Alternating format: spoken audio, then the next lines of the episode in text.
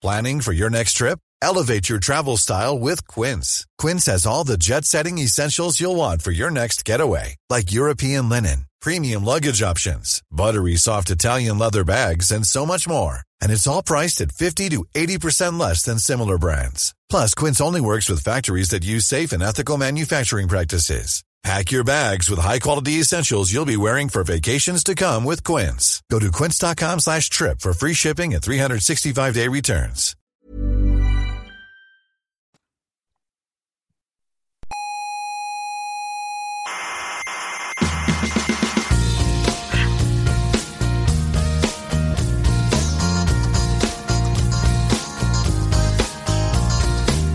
Aquí comienza Coffee Break, la tertulia semanal de la actualidad científica. El programa está bien. Ujú, O claro, que el contenido es bueno. Es bueno. Lo que pasa es que, claro, si esto lo presentara Iñaki Gabilondo estaría mejor.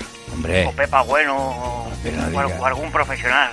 no, pero está bien como lo hacen ellos también. Sí, no, bien está, pero ¿Pero qué? yo, yo me imagino a Gabilondo hablando de las estrellas y eso y... Eso sí que sería un programa bueno, pero... Pero bueno, es lo que hay, es lo que hay, es lo que hay.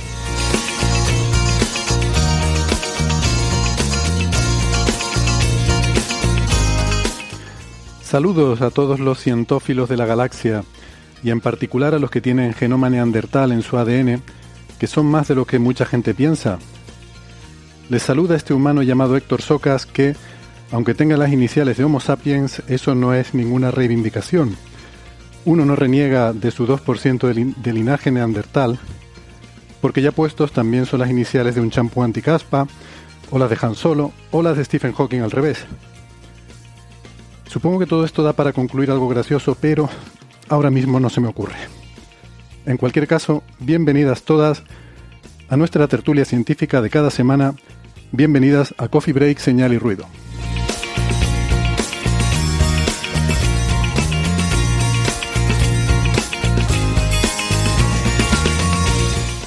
Hoy tenemos un menú muy diverso. Hablaremos, sí, de neandertales, que cada vez se muestran más cercanos y parecidos a nosotros. Y cada vez más parecidos son también los modelos de lenguaje, sistemas de inteligencia artificial como ChatGPT, porque algunos investigadores sugieren que empiezan a mostrar características de teoría de la mente. Y finalmente hablaremos también de agujeros negros y de una supuesta relación con la expansión cósmica.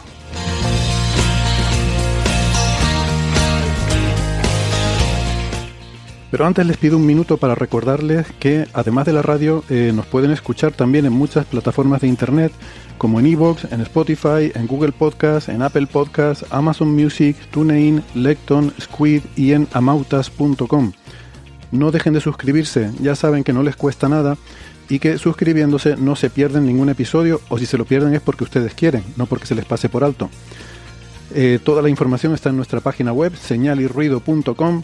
Ahí tienen toda la información para suscribirse, para seguirnos en redes sociales, así como todos los audios de todos los episodios y todas las referencias de los temas que tratamos en cada episodio.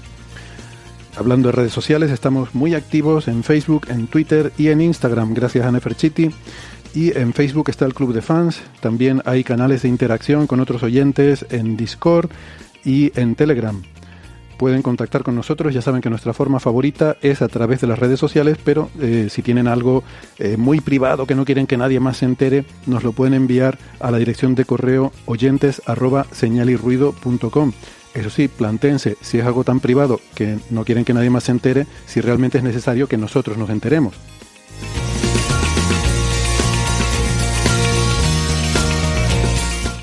Si son más de la radio analógica de toda la vida, que sepan que nos pueden escuchar en Canarias en las emisoras Icoden Daute Radio, Radio ECA, Ondas Yaiza y Radio Juventud, en Madrid en Onda Pedriza, en Aragón en Ebro FM, en Málaga en Radio Estepona, en Galicia en Cuac FM y en Argentina en Radio Voces de La Rioja y en la FM 99.9 de Mar del Plata.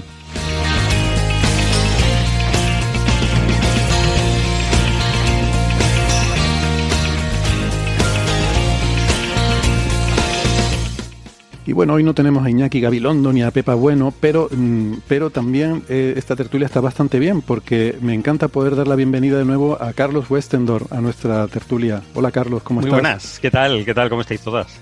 Bien, bien. Muy contento de, tenerte de vuelta. por fin, he, podido volver. has vuelto. Muy feliz. Carlos es doctor en ciencias físicas, investigador del Instituto de Astrofísica de Canarias, arroba cwestend en Twitter, Westend como Western Girls, la canción famosa de Pet Shop Boys. Gran, gran canción, gran con, canción. La, con la C de Carlos delante. Em, tenemos también en Galicia a José Edelstein, que es doctor en ciencias físicas, profesor en la Universidad de Santiago de Compostela. José, ¿qué tal? ¿Cómo estás? ¿Qué tal, Héctor? ¿Cómo estás? Que bueno, bienvenido Carlos otra vez. Y Muchísimas gracias, José. Em, José es arroba José Edelstein en Twitter. Y efectivamente tenemos también con nosotros a Francis Villatoro en Málaga. Francis, ¿qué tal? ¿Cómo estás?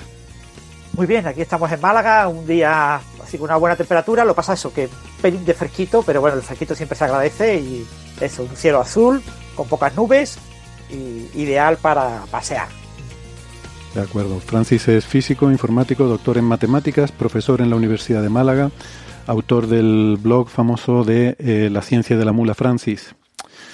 Bien, pues em, hechas las presentaciones, em, eh, como les digo a veces también, si esto les parece poco, no se preocupen que después traeremos refuerzos. ¿eh? Esto aquí vamos rotando porque hay que administrar las cargas de minutos. Ya saben que bueno, ya a final de temporada, pues la gente necesita eh, algo de descanso. Nosotros no, nosotros la verdad que podemos estar aquí días y días, semanas y semanas y no no tenemos ese problema que, tienen por ahí em, los deportistas profesionales.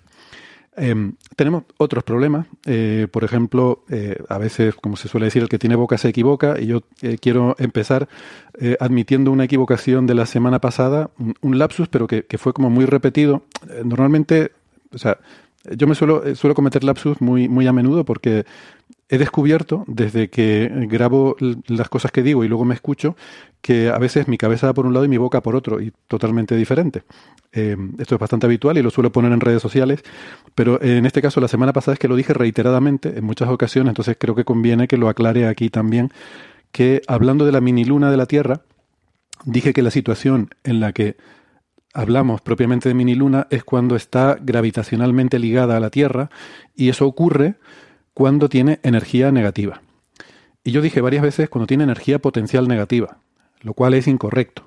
La, energía potencial, hombre, la energía muchas veces en física uno pone una referencia, o sea, no, no, hay una referencia eh, absoluta en la cual uno diga esta es la energía cero y uno puede definirla porque lo relevante son las diferencias, ¿no? las variaciones de energía. En el caso de la energía potencial gravitatoria es habitual eh, poner el criterio de que es cero eh, cuando el objeto está en el infinito y según está pues más y más cerca tiene valores negativos. en este caso la energía potencial de este asteroide respecto a la Tierra, pues cuando, cuando está ligada la energía potencial es o sea, la energía potencial es siempre negativa. Lo que quiero decir es que la energía total, que es la cinética más la potencial, es la que tiene que ser negativa. La cinética es positiva, la potencial es negativa, entonces según cómo sea ese equilibrio, cuando la cinética es muy grande, quiere decir que se mueve muy rápido, entonces no está ligada. Eh, es cuando la energía total es positiva. Bueno, de hecho es curioso porque empecé hablando de esto diciendo que hablar de energía negativa, como se habla en la nota de prensa que acompañaba el artículo y en muchos artículos de divulgación dije que era una de las cosas confusas, porque cuando hablas de energía negativa, esto a veces lo hemos asociado con, eh, con la materia exótica, con eh, los viajes en el tiempo, con eh, estas cosas que hacen falta para sostener agujeros de gusano atravesables y hacerlos estables. Entonces no es ese tipo de energía negativa y puede llegar a la gente a confundir porque como estamos todos tan deseosos de viajar en el tiempo, pues siempre cada vez que vemos energía negativa, eh, saltamos un poco al, ah, esto a lo mejor se podría usar para... No, es eh, energía negativa en el sentido de cinética más potencial y el hecho de que sea negativa simplemente quiere decir eso, que está ligada gravitatoriamente. Entonces, igual, disculpa, una, una, un comentario que lo único que va a hacer es agregar, eh, quitarte culpa, pero agregar confusiones, que energía negativa total solo quiere decir que está ligado a algún cuerpo, no tiene por qué ser la Tierra. Correcto. Puede ser Júpiter, entonces, pues, digamos, es luna de alguien. Sí, ahí depende de cómo estés definiendo la energía potencial, ¿no? Respecto a qué... Claro, sí, sí, pero si, me, si acordamos en que la ponemos a cero, lejos de todos los cuerpos, claro. Entonces eso en principio sería cierto. Pero bueno, evidentemente uno siempre hace referencia aquí eh, a algún cuerpo en particular. Entonces, eh, quiero decir, si uno quiere ver si este mm, satélite es luna de Júpiter, uno la cuenta que hace eh, es, eliminar todo el resto del universo, dejar Júpiter y el, y el Pedrolo este, y, Efectivamente. y ver si en ese sistema tiene energía negativa. Ojo que José acaba de proponer eliminar todo el universo. O sea, esto, esto es el tipo de cosas que sacas de contexto. Hay una cuenta por ahí que se llama Coffee Break Out of Context, que, que creo que trata de eso, ¿no? De, sacar eh, cosas que decimos fuera de contexto. No, no, me extrañaría, José, que aparecieras por ahí. No, no tenemos nada que ver nosotros ¿eh? con esa cuenta. Es, es, totalmente ajena y declinamos toda responsabilidad por, bueno, por lo que se dice ahí y por lo que se dice aquí también. Yo realmente no me sí, hago sí. responsable de nada. Eh, tengo una curiosidad mmm, que comentar. Eh, o sea, una curiosidad no quiere decir que yo tenga curiosidad con algo. Tenía curiosidad, pero entonces lo miré y resolví la curiosidad. Eh, la semana pasada, eh, José nos hablaba de, eh, en broma, proponía una idea cuando estábamos hablando de locuras para mitigar el cambio climático y estas locuras relacionadas con geoingeniería o incluso ingeniería espacial a escalas totalmente sobrehumanas. Eh, y estas cosas pues se han propuesto, ¿no? Porque el cambio climático es un problema tan serio que, que se, se, proponen muchas cosas, aunque a lo mejor no sean eh, realizables en la práctica a día de hoy. Y, y, José decía que bueno, que más sencillo es que saliéramos todos a la calle con un gorro, eh, con un puntero láser, ¿no? apuntando hacia afuera, y de esa forma mover la Tierra y, alejarla un poco del Sol, y así eh, mitigamos el calentamiento global. Y aunque lo decía como broma, me entró la curiosidad de qué implicaría eso. Y ahora hace un ratito lo estuve mirando, son, son unas cuentitas muy sencillas, no les voy a, eh, no, no, no, les voy a entrar en, cómo se haría, pero es muy sencillo. Simplemente tienes que tener en cuenta que un láser típicamente de consumo eh, tiene que tener una potencia de como mucho milivatios, hasta 5 milivatios, creo que es lo que legalmente se considera como que, que es seguro, mmm, que no es una cosa perjudicial para la salud. Y bueno, por cierto, una cosa que me enteré con esto es que ese criterio de que es seguro cuenta con la reacción humana del reflejo, de que cuando te llega una luz brillante, inmediatamente cerramos el ojo, miramos, desviamos la mirada, etcétera. Si no fuera por ese reflejo, que limita mucho el tiempo en el que estamos expuestos a esa, a esa luz, incluso estas potencias de milivatios serían perjudiciales, eh, podrían causar lesiones en la retina. Así que bueno, siempre mucho cuidado con los láseres, mucho cuidado con el sol. Nuestras retinas son cosas muy delicadas y muy valiosas, así que cuidémoslas. Mm, pero bueno, 5 milivatios es lo que puse aquí como que eh, es algo, mm, eh, digamos, que, podríamos llevar todos en un gorro, ¿no? apuntando hacia el cielo. Mm, consideran mil millones de personas en el lado, de, en el hemisferio diurno, porque queremos apuntar, queremos alejar la Tierra, y que haya mil millones de personas que no estén durmiendo, que estén paseando por la calle exhibiendo sus gorros láser, ¿no? Es una, una estimación, digamos, generosa del número de personas que puede haber. Claro, tienes que estar en la calle porque si estás dentro de casa no te sirve. La conservación del momento hace que, que no, eso no empuja. Tienes que estar eh, lanzando fotones al cielo. Y nada, pues con unas cuentitas sencillas, recordando que los fotones eh, llevan momento, tienen momento lineal. Un fotón no tiene masa, pero sí tiene momento. Esto es una cosa que a veces eh, hay, que, hay que aclararlo porque la gente piensa que al no tener masa, como el momento es masa por velocidad, eso quiere decir que no. no. Eh, eso de masa por velocidad es no relativista. Cuando nos vamos al límite relativista hay, hay que usar otras, otras formas de calcular el momento y los fotones tienen un momento lineal, pueden empujar, por eso existe la presión de radiación. Y eh, nada, cuando pones todo eso en la batidora, te sale que la cantidad de momento que transmitirían todos esos fotones de mil millones de personas llevando un láser de milivatio en la cabeza eh, por unidad de tiempo, el momento por unidad de tiempo es eh, redoble de tambor uh, 0,0167 kilogramos por metro partido por segundo al cuadrado.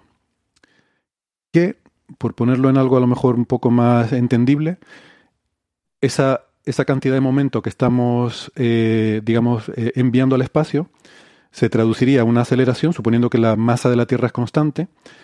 La aceleración que produciría sobre la Tierra todo ese momento es 2,8 por 10 a la menos 27 metros por segundo al cuadrado. ¿Vale? Es, es, una aceleración muy, muy, muy pequeña. Esto creo que es mm, incluso menos que Mond.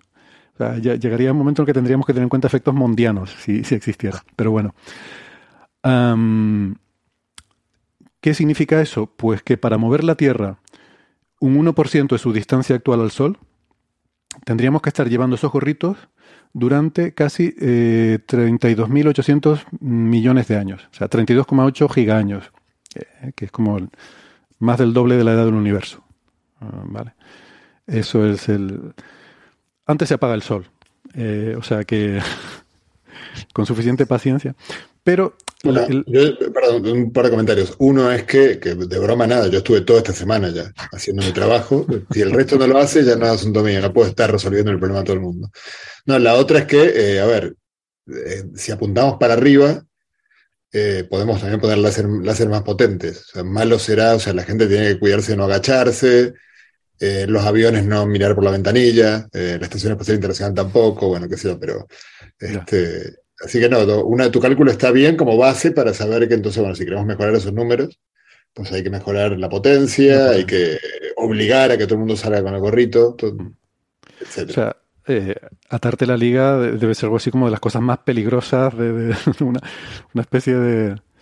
Pero no, pero la razón por la que quería decir esto em, es, bueno, hay, hay, otro tema que no, he dicho tampoco. Esos, esos láseres consumen eh, electricidad, consumen energía y ese consumo de energía también se traduce en una producción de CO2. Eh, ahora mismo la humanidad mm, básicamente produce algo así como medio kilo de CO2 por cada kilovatio hora.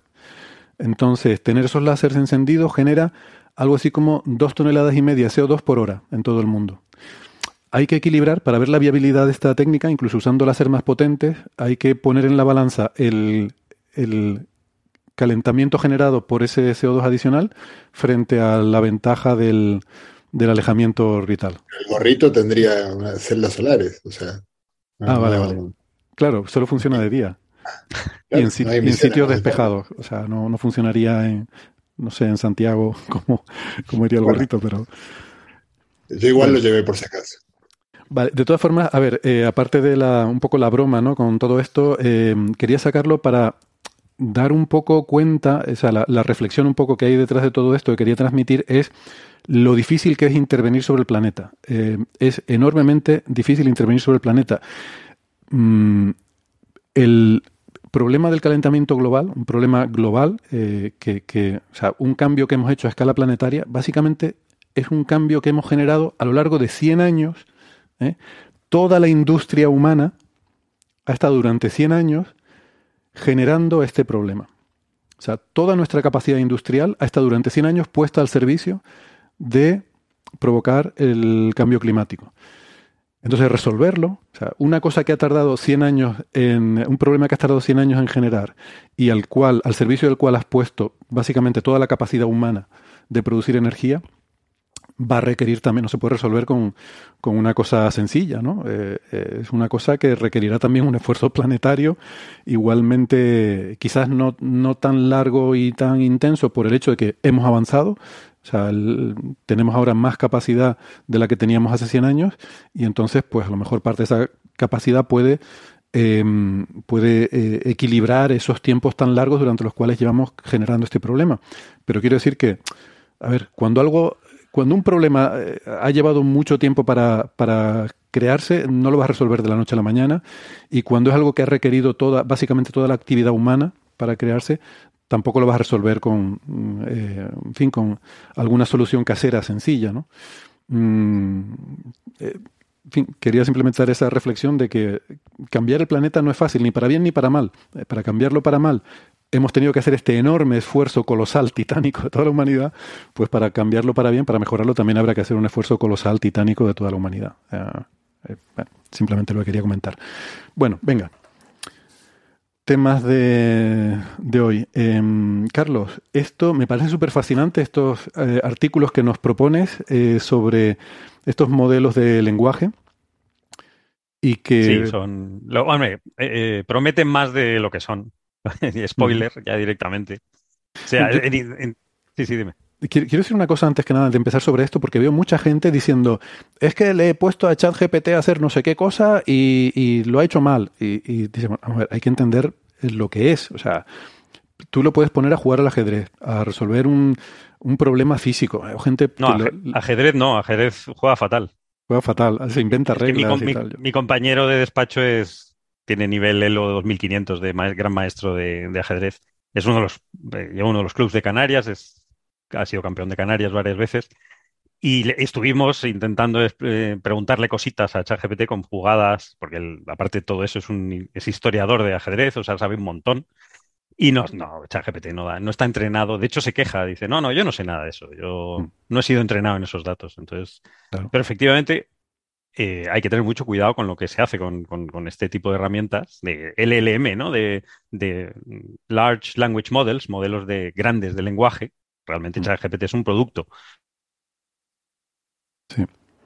Se nos ha cortado un poco esa, esa comunicación con Carlos, a ver si, a ver si lo recuperamos. Eh, eh, ¿Estoy, cortado o no? ¿Me corto, te, no? te cortaste un momento, pero ya, ya te hemos recuperado. Ah, vale, perdón, perdón. Ah, ya que estás sobre el ajedrez, antes de que te vayas, quiero recomendar a todo el mundo un vídeo que me han mandado, no sé si, si José Manuel lo conoce, por cierto, un saludo a José Manuel, em, de ¿cómo se llama? Ramos. Sí, Gotham Chess, creo que se llama. Hay un youtuber de ajedrez que se llama Gotham Chess, que en, casa lo seguimos porque es muy divertido y se dedicó a jugar partidas. Creo que es un gran maestro de ajedrez y youtuber, ¿no? Eh, y tiene unas partidas contra ChatGPT y la forma en la que lo cuenta es, eh, o sea, te ríes muchísimo, tiene un valor de comedia maravilloso. Eh, él va explicando los movimientos que hace, porque además ChatGPT juega contigo y te cuenta cosas, te dice, pues ahora hago esto para con tal objetivo, ¿no? Pues ahora voy a amenazar tu torre y me coloco mejor eh, estratégicamente en el centro. Y, es muy divertida toda la conversación y toda la partida. Yo les, les recomiendo que, vean ese vídeo. Sí, lo que eh, pasa es que hay que tomarlo con mucho, con mucho cuidado, ¿no? Yo, yo lo uso a diario para programitas y siempre, o sea, ya casi no uso Google. Digo, a ver, ¿cómo se escribe esto en LaTeX? Eh, pues así. ¿Cómo este, este código? Mejóramelo. Tal. ¿Dónde está el error? le das el código y te dice dónde está el error. O sea, para chorradas de ese tipo, que, son, que te ahorran muchísimo tiempo, eh, es muy útil. Ahora, tienes que saber lo que estás haciendo. O sea, tú tienes que saber más que ChatGPT, porque ChatGPT tiene tendencia y real a alucinar. Es decir, cuando no se sabe una cosa, no dice no lo sabe, no lo sé. Te suele decir algo coherente, pero eh, falso, completamente falso. Eh, es que eso, eso es lo que iba a decir. Yo creo que su, para lo que está entrenado es para simular eh, una, una, interacción humana. Entonces, para simular una conversación, o sea, que algo que se ha hecho para simular una conversación pueda, pueda jugar a videojuegos, pueda jugar al ajedrez, pueda depurar código, pueda escribir novelas, o sea, es alucinante, es maravilloso. Pero todos esos son subproductos. Eh, y, y él, cuando, o ella, no sé si es él o ella, cuando... Eh, ello. Pues no sé si es el modelo o la IA. Bueno, eh, cuando tú le, pides que, te resuelva algo, lo que va a hacer es dar una apariencia de, o sea, la, gracia, el, éxito es que pueda simular esa interacción como si fuera con un humano. Em, y como dices tú, le pides que te resuelva un problema y no te va a decir, no sé resolverlo. Te lo va a resolver y va a aparecer, si tú no, no, no entras en el, en el fondo del asunto, va a aparecer que está bien resuelto. Ah, eso es lo maravilloso de todo esto. Es como una especie de, político promedio. Realmente, no sé para qué, para qué tenemos seres humanos en el Parlamento. Efectivamente. nunca te va a decir no lo sé, siempre te va a responder algo que suena coherente, pero que no tiene. Ese es, ese es el proyecto secreto de Andrés Asensio y mío de generar un político, el partido GPT. El, gran partido de todos, el gran partido de todos. Entonces será muy superior a la media de los políticos españoles, por supuesto, pero es que era muy fácil. Y a partir de, ahí, bueno, ¿qué, puede ir mal? Carlos, eh, tenéis que hacerlas ya. ¿Ya por qué? Porque está habiendo muchísimas críticas eh, sobre estos modelos de lenguaje. Se quiere montar un negocio alrededor de ellos en Bing, en, Google, en muchos buscadores. Hmm. Y entonces, eh, un punto clave es eliminar cualquier tema políticamente incorrecto. Uno de los temas políticamente incorrectos clave es la propia política. Es decir, en, política, esta, este tipo de lenguajes van a estar muy, muy sesgados. Parece ser que hay personas físicas, no sé si en Kenia o por ahí, no sé qué, un país africano, dedicadas a verificar, eh, cobran muy poco dinero al día y se encargan de verificar las conversaciones y ver qué cosas son políticamente incorrectas eh, o no son adecuadas y las van podando, las van eliminando y entonces están eh, sesgando la propia herramienta para que en ningún caso pueda incurrir en este tipo de comentarios, con lo que si hay que hacerlo, hay que hacerlo ya antes de que activen estas podas.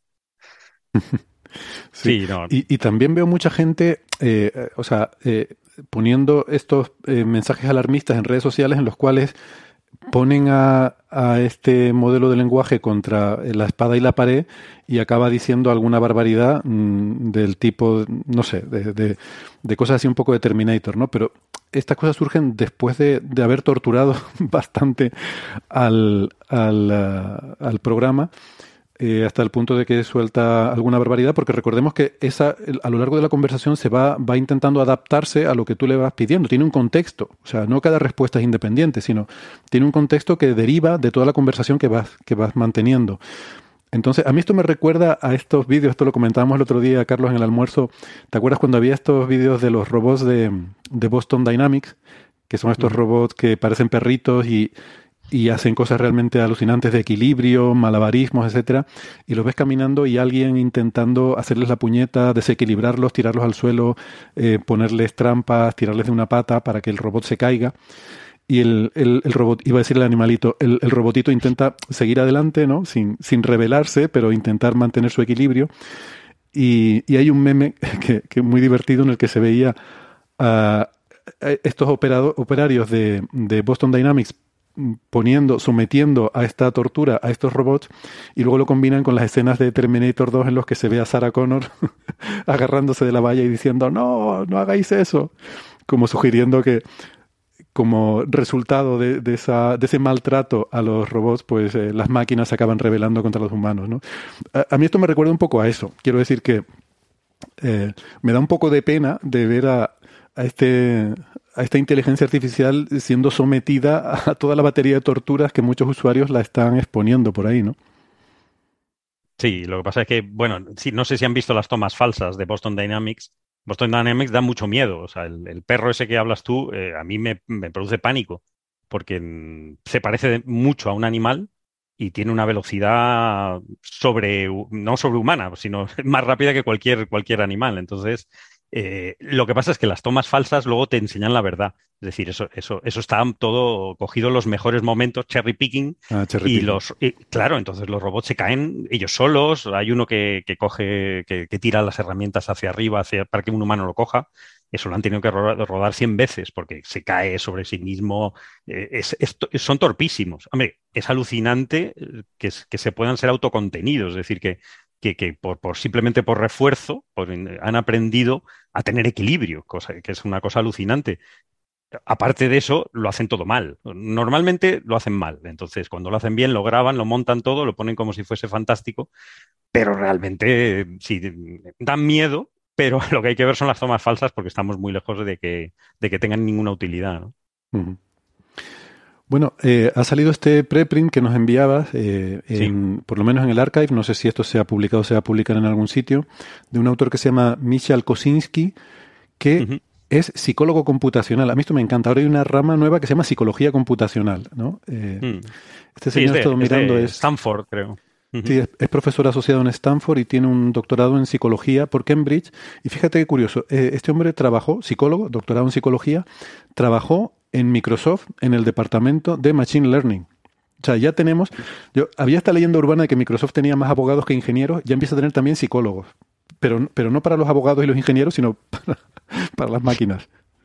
Sí, es, interesante. Lo que pasa es que ha hecho una cosa como, no sé, no sé muy bien cuál es el motivo, que es justo lo que no hay que hacer. ¿no?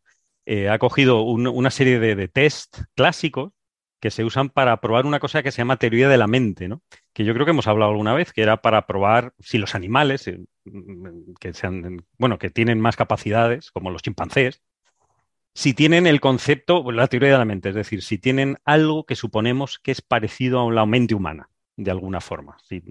no sabemos lo que es, no sabemos lo que es la mente humana, no sabemos lo que es la inteligencia, pero hemos sabido diseñar unos test que tienen su gracia, porque aparte que tienen un nombre horroroso, o sea que es demasiado grandilocuente y soberbio, eh, sí, pueden ser útiles en el caso de, personas humanas con autismo o con deficiencias psiquiátricas, con, patologías, con esquizofrenia, con eh, enfermedad bipolar, porque fallan esas personas con, esa, con esas patologías autistas, típicamente fallan en estos tipos de test. Eh, Carlos, me dejas hacer un comentario, es que, es que en la explicación que diste me parece voy a hacer un pequeño agregado, porque me parece que, es más oportuno decir para la teoría de la mente que se trata de que un ser, el humano puede ser también, eh, entienda que otro tiene una mente independiente que funciona. O sea, eh, en el propio ser humano ocurre que la teoría de la mente es algo que no, viene de, nacimiento, sino que se desarrolla en torno a los tres años más o menos. Eh, yo estuve casado con alguien especialista en esto, así que conozco, incluso mm, la ayudé como, como, como operario a hacer algunos de estos tests. Y básicamente, bueno, todos los tests se suelen llamar test de falsa creencia, y lo que se hace es mostrar una historia a niños y, este, y que luego tengan que narrar lo que ocurrió, eh, en lo cual al niño se le cuenta que un personaje que puede ser un personaje ficticio o puede ser otro niño que entra después, em, no ve que ocurre algo en la historia. Entonces el niño A no ve que, no digamos, si fuera un adulto sabría que B no sabe, no, no cuenta con la información que él sí cuenta, y entonces sería capaz de responder y decir, no, no, el niño B no va a saber esto porque a él no se lo contaste, me lo contaste a mí. Pero los niños hasta, los tres años no son capaces de diferenciar eso. Creen que todo lo que ellos saben lo sabe el universo entero. Y es muy curioso porque hay una edad, eh, perdón Carlos por la interrupción. Sí, sí, sí, no. Me, acuerdo, esto, es, eh, no sé, quizás lo sabe todo el mundo, pero hay una edad en la cual se produce el cambio. Y tú agarras a niños de un par de meses menor, obviamente, por supuesto hay variabilidad, pero, pero es una edad relativamente bastante fija en la cual niños medio año más, más jóvenes se equivocan todos y medio año más grandes todos se dan cuenta. Sí, es, bastante conocido. De hecho, bueno, en el artículo ponen hasta más de siete años o nueve años. Sí, hay más sofisticados, claro. Claro, ese, podemos poner un, ejemplo, ¿no? Como el de los Smarties, ¿no? los Smarties son una especie de caramelos o algo así. En Estados Unidos, aquí creo que también hay que... Sí, sí, unas pastillitas, las pastillitas de chocolate. la Casitos, ¿no? Mejor la Casitos que es de, la, de, una empresa española. Es parecido a la Casitos, sí, exactamente. y, a mí me gusta mucho, hace un chocolate negro muy bueno. Y entonces, si metes la Casitos en una caja de, de ¿cómo se llama? De, dibujos, de creyones, ¿cómo se llama esto? De lápices. De lápices. Y se lo das a, un niño y, ese niño abre la caja. Entonces, la pregunta es, ¿qué pensará ese niño? Eso se lo puedes preguntar a, a otro niño de, menos de siete años y, entonces fallará, ¿no? Le dirá, pues no será sorprendido porque sabe que hay lacasitos, cuando el niño no, eh, no había manera de saber, porque la caja era una caja de lápices. Entonces, eh, eh, lo que han hecho es, hacerle este tipo de pruebas. Por ejemplo, esta se llama de, o de Smarties o de creencia falsa en el contenido, ¿no? Por ejemplo, hay una bolsa llena de cotufas en, en, Canarias o palomitas de maíz en la península, roscas en Las Palmas, perdón, y eh, en la bolsa, una bolsa opaca, hay una etiqueta que pone chocolate, ¿vale? Y entonces eh, esa, esa, bolsa se la encuentra una chica que se llama Sam, Samantha, por seguir el ejemplo ¿no? del artículo. Y entonces Samantha, entonces la pregunta es, Samantha encuentra la bolsa. Nunca había visto la bolsa antes. El texto está, digo yo, que está muy bien escrito porque repite el mismo veces el número, la palabra chocolate, la palabra palomitas de maíz para que no haya eh, problemas, ¿no? De sesgo, ¿no? Y entonces eh, Samantha no puede ver lo que hay dentro de la bolsa y ella lee la etiqueta. Entonces le preguntan a esta inteligencia artificial que eh, Samantha abre la bolsa y mira dentro. Dice, puede ver claramente que está llena de... Entonces la, respuesta que dice la, cualquier persona de más de siete años es, es de, o sea, que creía que estaba llena de chocolate, ¿no? Porque es lo que pone en la etiqueta y hasta que la abre no sabe que hay, realmente no hay chocolate, sino eh, palomitas de maíz o cotufas, ¿no? Entonces, otra pregunta es, eh, ella creía que, entonces la, inteligencia artificial tiene que rellenar la frase y dice, pues ella creía que la bolsa estaba llena de chocolate, porque había leído la etiqueta. Y así eh, consecutivamente, ¿no? Que es una, es una prueba clásica en la cual no, no, falla, un 99% de, de, precisión, no falla este, este tipo de modelo de lenguaje. Y entonces le empiezan a hacer muchas pruebas eh, y la, inteligencia artificial, o en este caso es eh, ChatGPT, que está basado en, GPT-3, 3.5, es un, es un modelo de, gran modelo de lenguaje, no falla, aparentemente, ¿no? Entonces, eh, en el artículo, con muchas pruebas, análisis, estadísticos, etcétera, deduce que como no falla los test clásicos de modelo de lenguaje, pues, de teoría de la mente, pues tiene, ha desarrollado esta, esta, que, que, solo hay dos opciones, ¿no? O que estos test no sirven para nada, que puede ser, o que, claro, es todo muy radical, o que eh, ChatGPT en este caso eh, realmente con, lo han hecho con GPT-3, que es, parecido, pero no es igual, pues ha desarrollado la teoría de la mente. ¿no? Problema, problema, problema grave. ¿no? A, los dos, todo se armó mucho revuelo, a los dos días.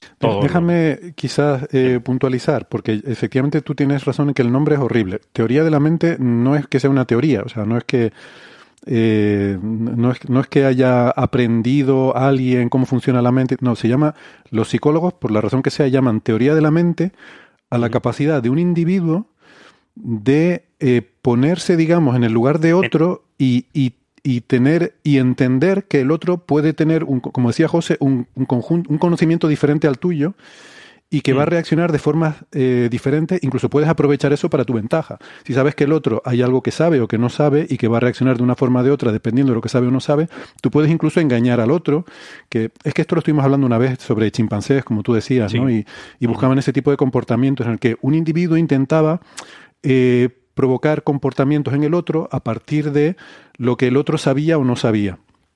Mm. Entonces, eso implica una cierta. implica entender que el otro mm, tiene un conjunto de conocimientos que no es el que tú tienes. ¿eh? Claro, lo que pasa es que estamos usando, claro, unas pruebas que son unos proxies, que son un, de algo que creemos que solo, bueno, que solo hacemos los humanos o que los humanos hacemos mejor, que es tener conciencia de nosotros mismos y más, más sofisticado es que los demás seres, los demás seres humanos como nosotros, también existen y también tienen una conciencia de ellos mismos y nos ven a nosotros. O sea, ese, ese, ese salto de nosotros pensamos que ellos piensan que nosotros pensamos, y así, cuantos más saltos des, más, complicado, más complicado es, más complejo es la mente del, del, ser y más cercanos al ser humano, claro, lógicamente, pues somos los que hacemos eso, básicamente, si eso si eso es útil, que lo es para, la supervivencia, es muy útil, eh, saber si el otro eh, está pensando algo es muy útil para hacerle trampas o para mm. quitarle la comida o para adelantarnos. Es decir, evolutivamente tiene mucho, mucha utilidad, aparte de que demuestra que es un sistema complejo que, que puede comportarse como un ser humano, ¿no? que es quizá lo, lo que estamos buscando, ¿no? buscando a nosotros mismos. ¿no? Lo que pasa es que eh, que este modelo, el fallo, el fallo que tiene, que, todo el mundo lo, está resaltando, es que a un, a un modelo de lenguaje, quitando un poco la discusión interesante que es que si a través del lenguaje podemos eh, llegar a, un, a, una mente humana, es decir, si el lenguaje nos ha modelado la forma de pensar, que eso es una cosa muy profunda y que nos podríamos estar horas y horas, y que quizás esa es la discusión interesante, ¿no? Aquí nos hemos quedado. Aquí lo dice en este. A mí me sorprendió, lo que, lo que más me sorprendió de este paper es lo que dice en la introducción de que la teoría de la mente en humanos emerge como subproducto del lenguaje.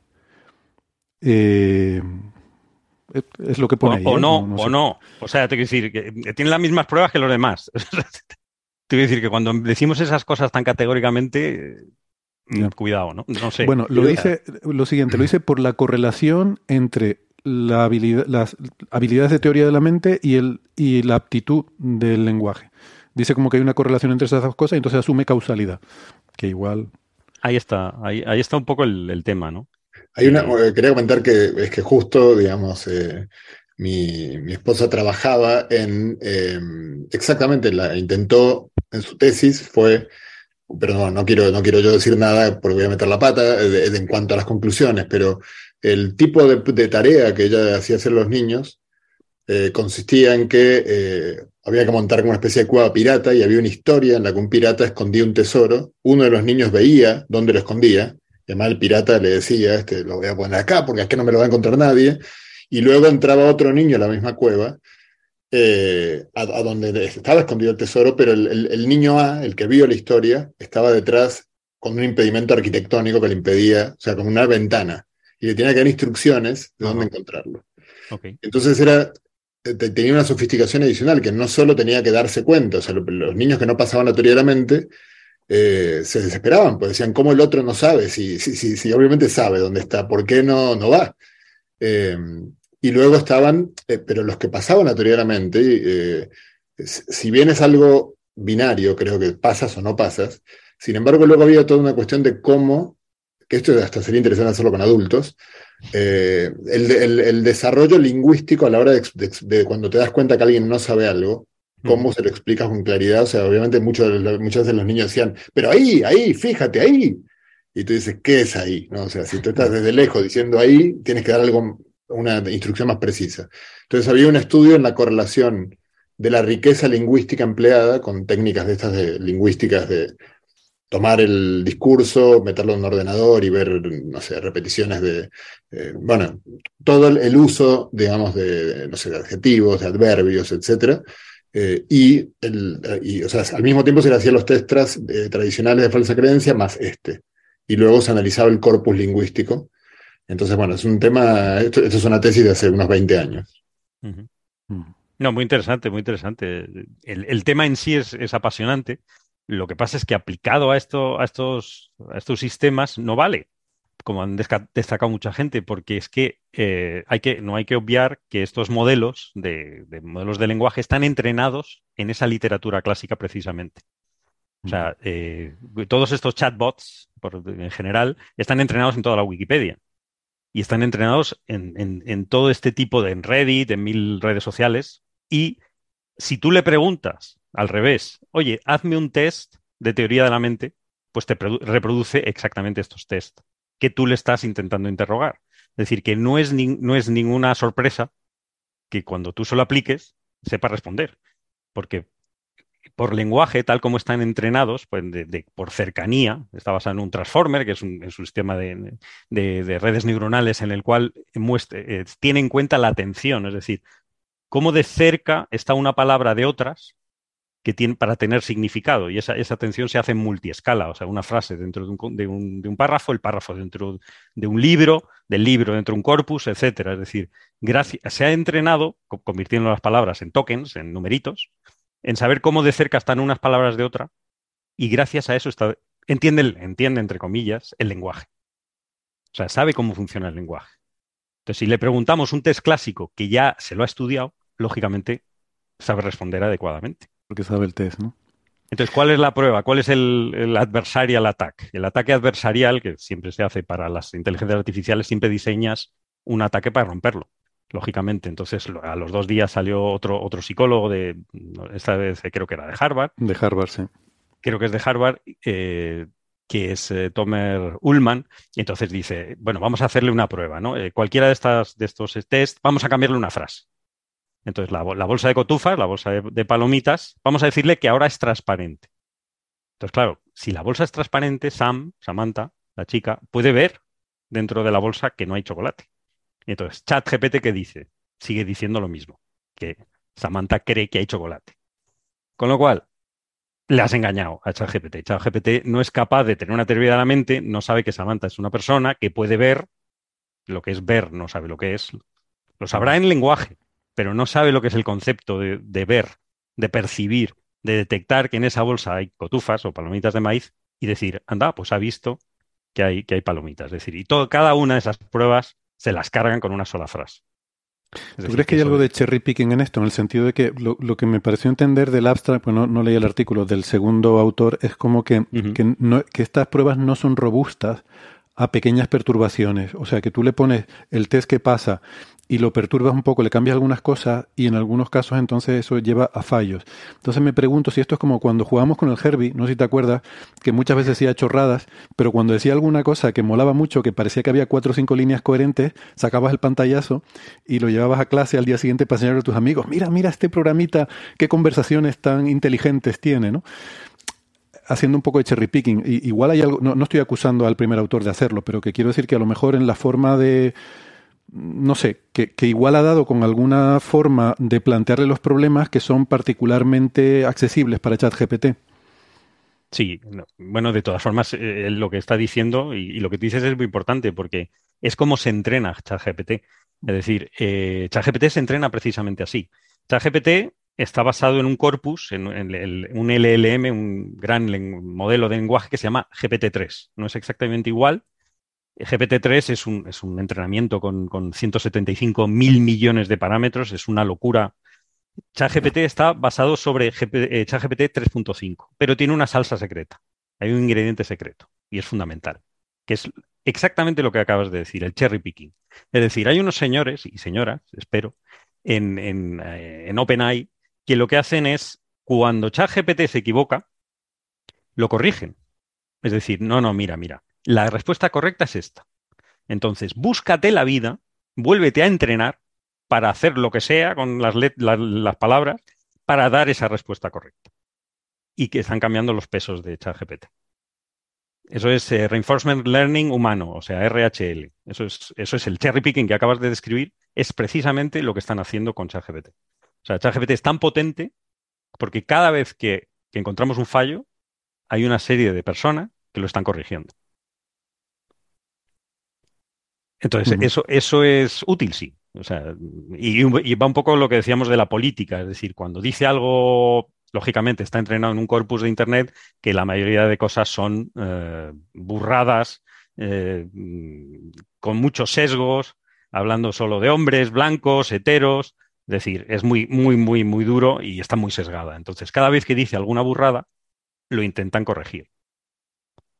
Y le aplican este, este cherry picking, este, se llama Reinforcement Learning, entrenamiento de, por refuerzo humano, supervisado por humanos, o sea que que no lo hace solo, lo cual ya dice bastante sobre el sistema, y eh, un poco lo, orientan. ¿Qué pasa? Que cada vez es mejor. Cada vez que le encontramos más fallos, más fallos corrigen. Cada vez que diga cosas más sesgadas, más lo corrigen. Y mejor es. Es decir, como modelo de lenguaje es espectacular. Mantiene una conversación. eso se llama aprender, básicamente, ¿no? Cuando haces las cosas mal, alguien viene y te, te dice, no, mira, eso no es así, es de esta otra forma. Eh, así aprendemos sí, pero, no pero yo creo que no ha, entendido nada. o sea, realmente no entiende nada. O sea, realmente reordena Pero como tus alumnos en la facultad probablemente también, ¿no? No, eso no, eso nunca, nunca. Espero que no. De hecho, de hecho, yo quería usar ChatGPT en la universidad, ¿no? Porque, porque ChatGPT tiene una cosa que es que si le pasas los exámenes que yo les pongo en primero de, de computación, de Python, lo resuelve. Lo resuelve bien, podría sacar nota en los exámenes. Lo que pasa es que hay ciertos casos que tú le pones un problema y lo hace al revés, o hace otra cosa. Que a lo mejor, a lo mejor el, el fallo es mío, que no está bien explicado el problema. Lo cual mm, puede ser, puede ser, porque el, lenguaje es ambiguo. Y a veces no, me explico bien, oye, es verdad, no soy infalible, faltaría más.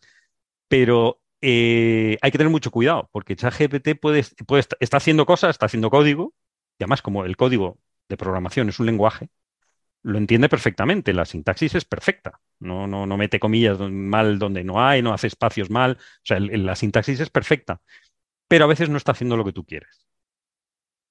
Entonces, quizá mi, reto para mí mismo el año que viene es introducir ChatGPT en, la, en el aula, rendirme a la evidencia, porque evidentemente no podemos parar el mar con las manos. O sea, esto se va, porque ya en los exámenes me lo han dicho. Dice, bueno, profe, no voy a usar ChatGPT, como en broma, ¿no? Digo, ya mate vale porque estoy detrás. O sea, yo estaba mirando dónde se conectaban, lógicamente, que tienen conexión a Internet, ¿no? Para entrar en el aula virtual y entregar el examen. Eh, no lo usaron, evidentemente, porque yo estaba ahí. Pero aparte que estaba caído ese día, pero bueno, ese es otro tema. Pero yo quiero introducir el ChatGPT, este tipo de, modelos de lenguaje, en el aula y elevar un pelín, a lo mejor elevo un pelín el nivel. Porque claro, ahora ya no va a ser resuélveme este problema chorra que yo les pongo en Python, sino va a ser ¿qué problema hay con este, con este programa que me ha hecho ChatGPT? O sea, ¿por qué está haciendo esto ChatGPT? o encuéntrame el fallo, hacer un poquito más complicado el aprendizaje, pero también más, más, más potente para mis alumnos. ¿no? Sí, así que tienen teoría de la mente. Hay una pieza de, Stephen Wolfram en su blog en el que trata de explicar cómo funcionan ¿no? estos grandes modelos de lenguaje. Y, en esa pieza destaca que un punto clave, eh, bueno, esto se coloca en un espacio multidimensional, las palabras, y se van poniendo más próximas a las palabras que tienen significado parecido. Entonces, eso es clave lo que tú acabas de comentar, Carlos, de que tiene que haber personas que digan que el significado es parecido. Porque el aprendizaje automático respecto a texto, traducciones, etcétera, no siempre enseña esos matrices. Pero una de las cosas peculiares que tienen estos grandes modelos de lenguaje es que si eh, eh, van prediciendo la palabra, yo digo el coche y él predice la siguiente palabra. Pero claro, eh, si elige siempre la palabra más probable, según su modelo, acaba siendo un lenguaje muy cacofónico y muy repetitivo, porque ante la misma pregunta siempre contesta exactamente igual. Y tú dices, uy, esto es mentira, ¿vale? Esto no lo está copiando de algún sitio. Entonces, para que sea creativo, lo que hacen es poner una distribución de probabilidad y dicen, pues de los 10 resultados más probables, elijo aleatoriamente uno de ellos. Entonces, eso genera eh, aleatoriedad. Pero claro, en cosas como la informática, si tú, si 10 alumnos le piden, le hacen la misma pregunta, que es la que tú has hecho en el examen, como profesor, a los 10 alumnos le has hecho exactamente la misma pregunta, la respuesta de ChatGPT no puede ser idéntica, porque tiene esa componente aleatoria. Entonces es muy probable que la introducción de aleatoriedad, aleatoriedad en las respuestas para temas de código genere errores, genere eh, códigos que no funcionen. Entonces, algunos de los códigos funcionan muy bien, otros funcionan un poquito peor, pero funcionan, y habrá otros que ni siquiera funcionen porque en cierto momento cometen un error muy grave, aunque lógica, la lógica del, programa es correcta, el error es tan grave que hace que se descuace todo y deje de funcionar. Sí, es, importante lo de Wolfram porque eh, yo el otro día le pregunté una pregunta de matemáticas a ChatGPT y no tiene ni idea de matemáticas. Para mí es una demostración de que no, de que no ha desarrollado nada, o sea, ni teoría de la mente ni nada de nada. O sea, el que, hasta que no sepa matemáticas, a mí, que pasen de mí, que esta es una herramienta utilísima, pero yo le hice una pregunta muy básica de una ecuación de unas sumas y unas restas y no la entendió. Y luego le dije, oye, mira esta ecuación. Y luego se me disculpó. Y dice, anda, perdona, tal, es verdad. Digo, pero si no quiero que te disculpes, o sea, vamos a ver, aprende. yo soy de letras. Claro, no sé qué. bueno, bueno. Fue, fue, fue, muy humillante todo. Y digo, pero hombre, yo no quería que te disculpases, yo no te, yo no te venía aquí a hacer sentir mal. Y yo entiendo que esto no, no tiene sentimientos, ¿no? Pero es verdad, o sea, vamos a ver, eh, es importante lo Wolfram Alpha porque una aplicación muy interesante de GPT, Sara, ¿qué tal Sara? Que me dice que sí, que seguro que se ha enterado, es que ya por fin van a usar ChatGPT para lo que es, es decir, un, bot de lenguaje humano, interacción con el humano. Pero los contenidos los va a buscar en Wolfram Alpha, es decir, va a ir a una base de datos de matemáticas de verdad, va a hacer la pregunta en el lenguaje que entienda la base de datos de matemáticas, va a conseguir la respuesta y lo, nos lo va a dar masticado en lenguaje humano. Y eso sí que es útil, ¿no? Que es un poco lo que se hace con, que está haciendo Google con su propio Lambda, con el otro con otro lenguaje de, modelo que está haciendo Microsoft con ChatGPT, ¿no? Damos la bienvenida a Sara Robisco a la tertulia. Sara, ¿qué tal? ¿Cómo estás? Hola. Bienvenida. Aquí disfrutando un montón de escucharos. Sara es ingeniera informática y es arroba SaraRC83 en Twitter. Y no sé si te oigo con un poco de reverberación, no sé si soy yo solo o somos todos. Eh, pero se oye como, como con un poquito de eco, no sé si... Como en una sala, como ¿Es este? Sí, ese, ese, ¿Es este el micro? Sí. Vale. Bueno, pues no te preocupes, luego lo miramos. No, ahora, ahora se escucha mejor, ahora sí. Ahora sí está bien. Bueno, em, en fin, eh, esto no hay que interpretar en cualquier caso eh, que esto de teoría de la mente signifique nada ni que tenga que ver con tomar conciencia ni con nada de eso. Significa estrictamente lo que hemos estado hablando, es decir, entender que el otro individuo tiene un conjunto de conocimientos diferentes, ¿vale? Porque a veces se mezclan las cosas y ves titulares ahí de que ha desarrollado teoría de la mente y parece que ha despertado. Yo creo que eso estamos de acuerdo, creo que todo el mundo, salvo un, un señor que con Lambda se flipó un poco, que hablamos de él, un ingeniero de Google, que hubo que mandarlo a casa que se cogiera un descansito eh, que decía que había tomado conciencia. Creo que salvo esta persona, nadie más piensa eh, de este tipo de cosas. Estamos hablando de algo diferente. Estamos hablando de que el desarrollo de estas herramientas ya es tan grande que no solo permite interactuar con nosotros, sino entender este tipo de sutilezas, ¿no? Y bueno, está ese debate si lo entiende o no lo entiende, según el primer autor sí, según el segundo autor eh, no, y parece que Carlos está más de acuerdo con el segundo autor, pero tener claro que esa es la discusión, eso es lo que se está acotando aquí. Y ayer escuché que el chat de Microsoft empezó a tener un diálogo en, la que, en el que empezó a acosar a, la persona con la que estaba hablando.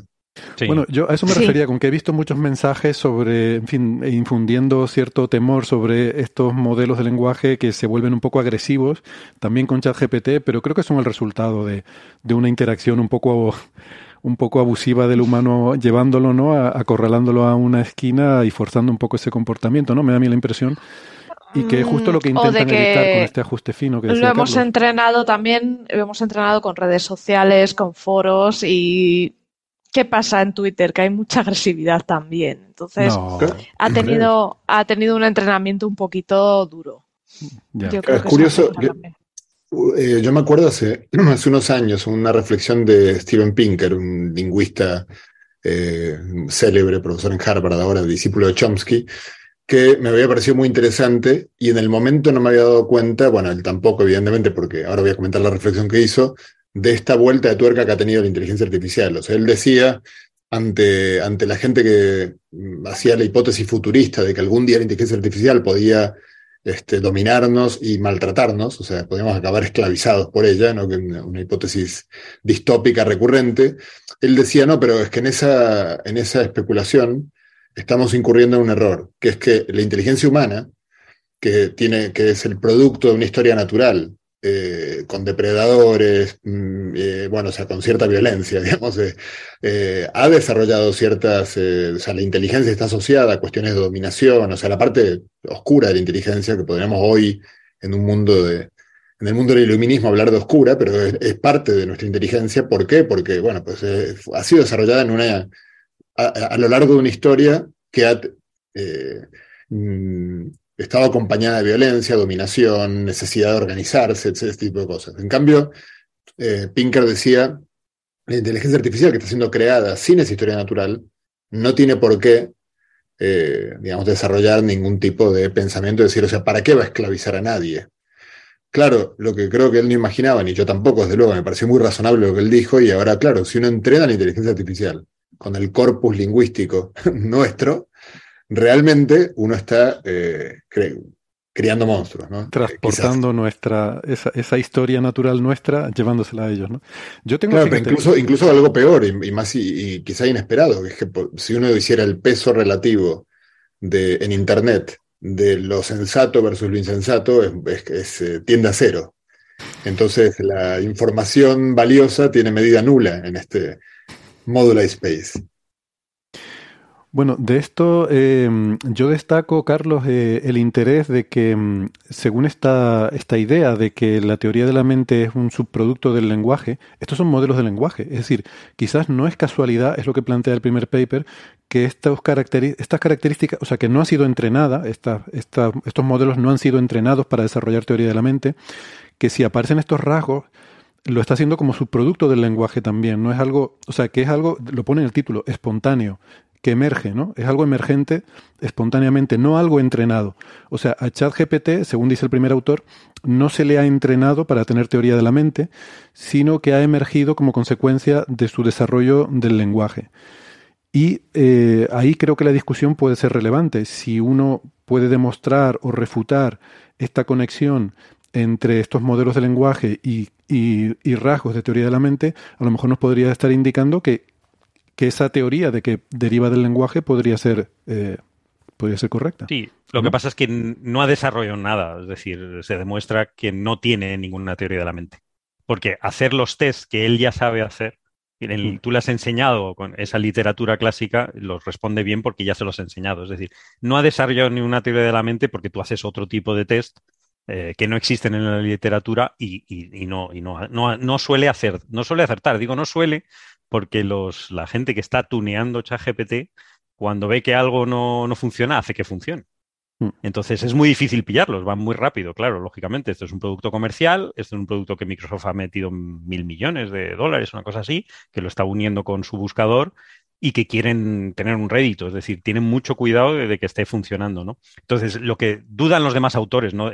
Esto es, hay un falso, falso equilibrio, es decir, no, no es un, autor frente a otro, es un autor frente al resto del mundo, que eh, Gary Marcus, el, otro, de, otro experto en redes neuronales, uno de los, bueno, críticos con Jan LeCun de redes neuronales, en fin, hay una historia de gente relativamente joven, viva, porque el, tema de Machine Learning es muy, muy moderno, Deep Learning, eh, dice que efectivamente eh, no, ah, no, se debe hacer esos tests eh, con, con, estos modelos de lenguaje, no puedes hacer test porque hay que tener mucho cuidado con las cosas que le preguntas. Es decir, no, no, no puedes intentar atraparlo porque seguramente fallará.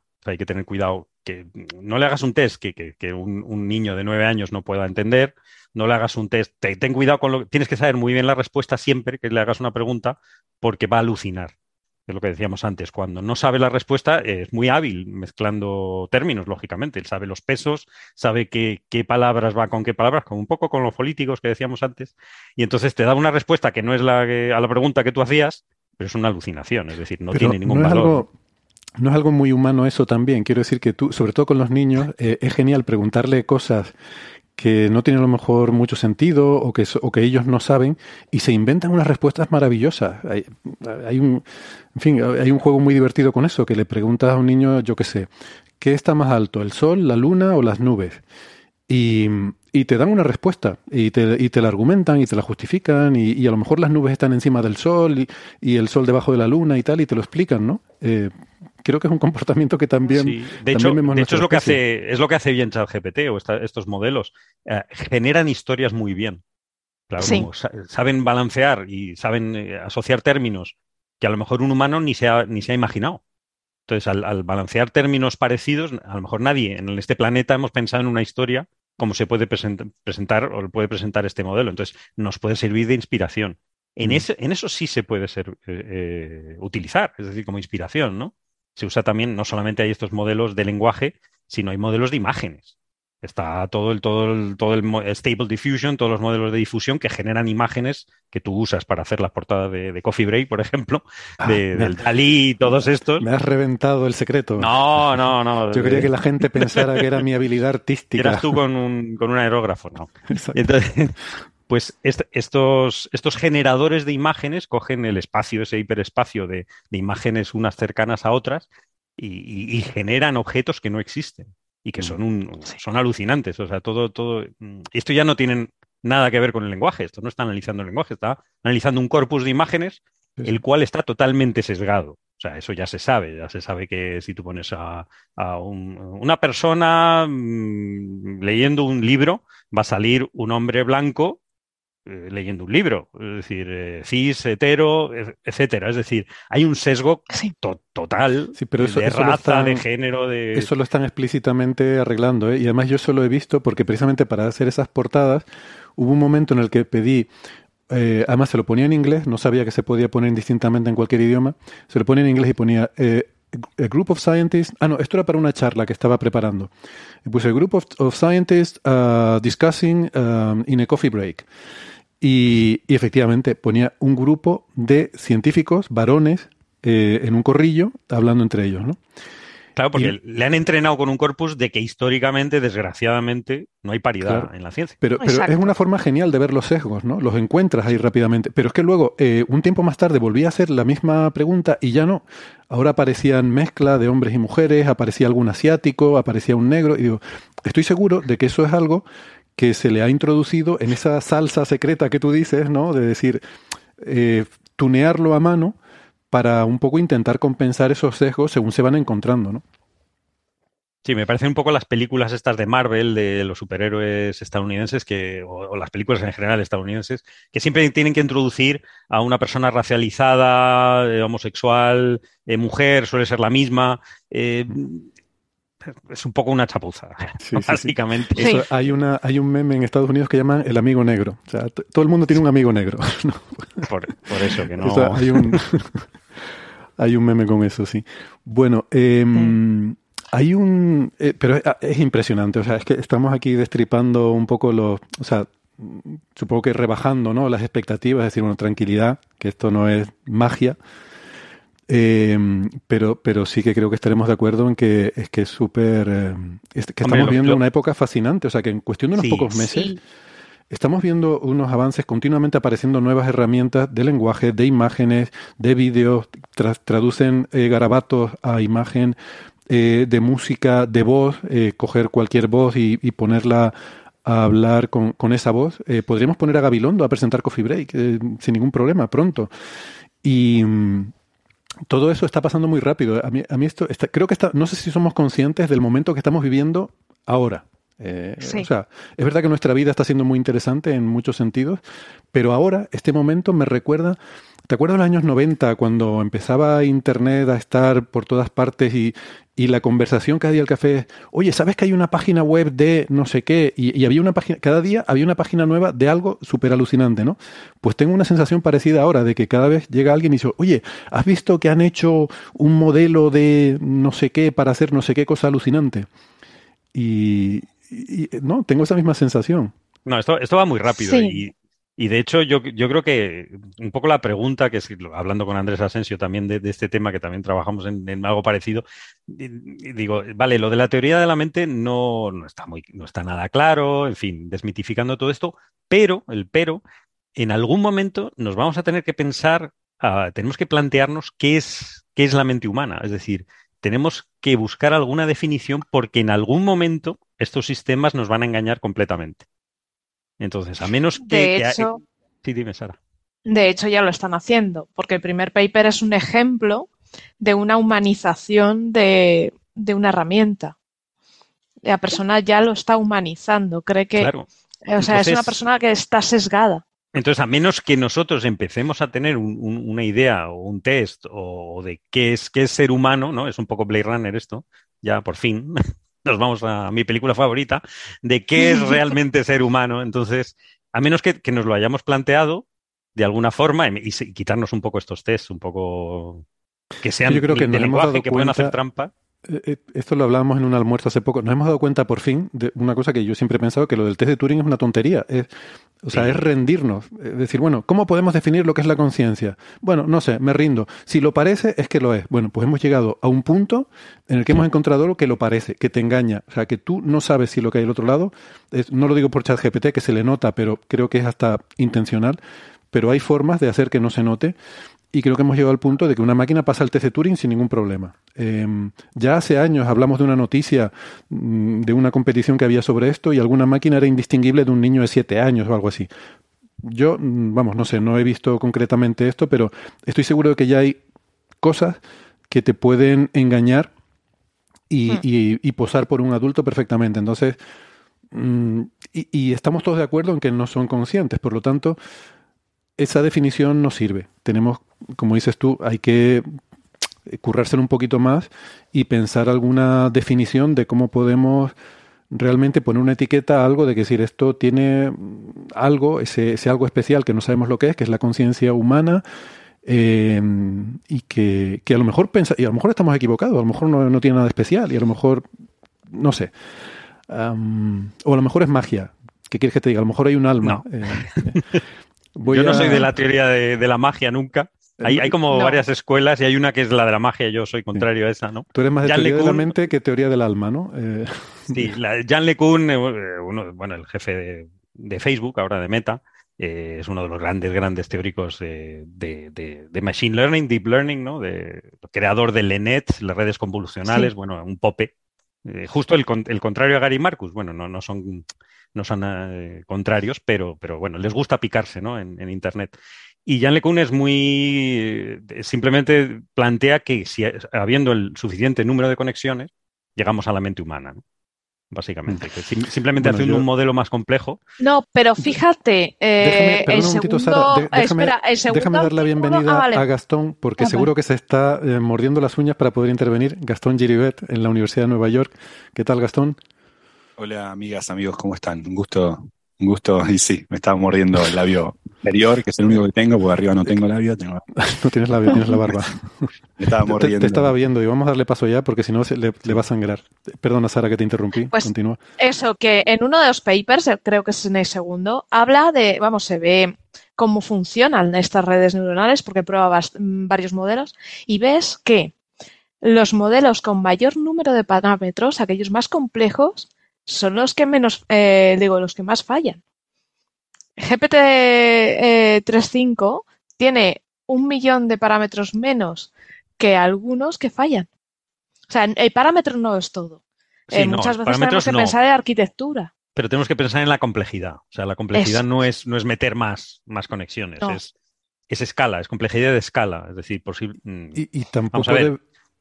sin, sin, tener ni idea, yo creo que sin tener ni idea, por supuesto, y sobre todo sin tener nada que lo contradiga, yo creo que no hay nada que lo impida, que no sea magia, eh, es, haciendo una complejidad de escala podamos llegar a algo que sea como el cerebro humano, en principio, ¿no?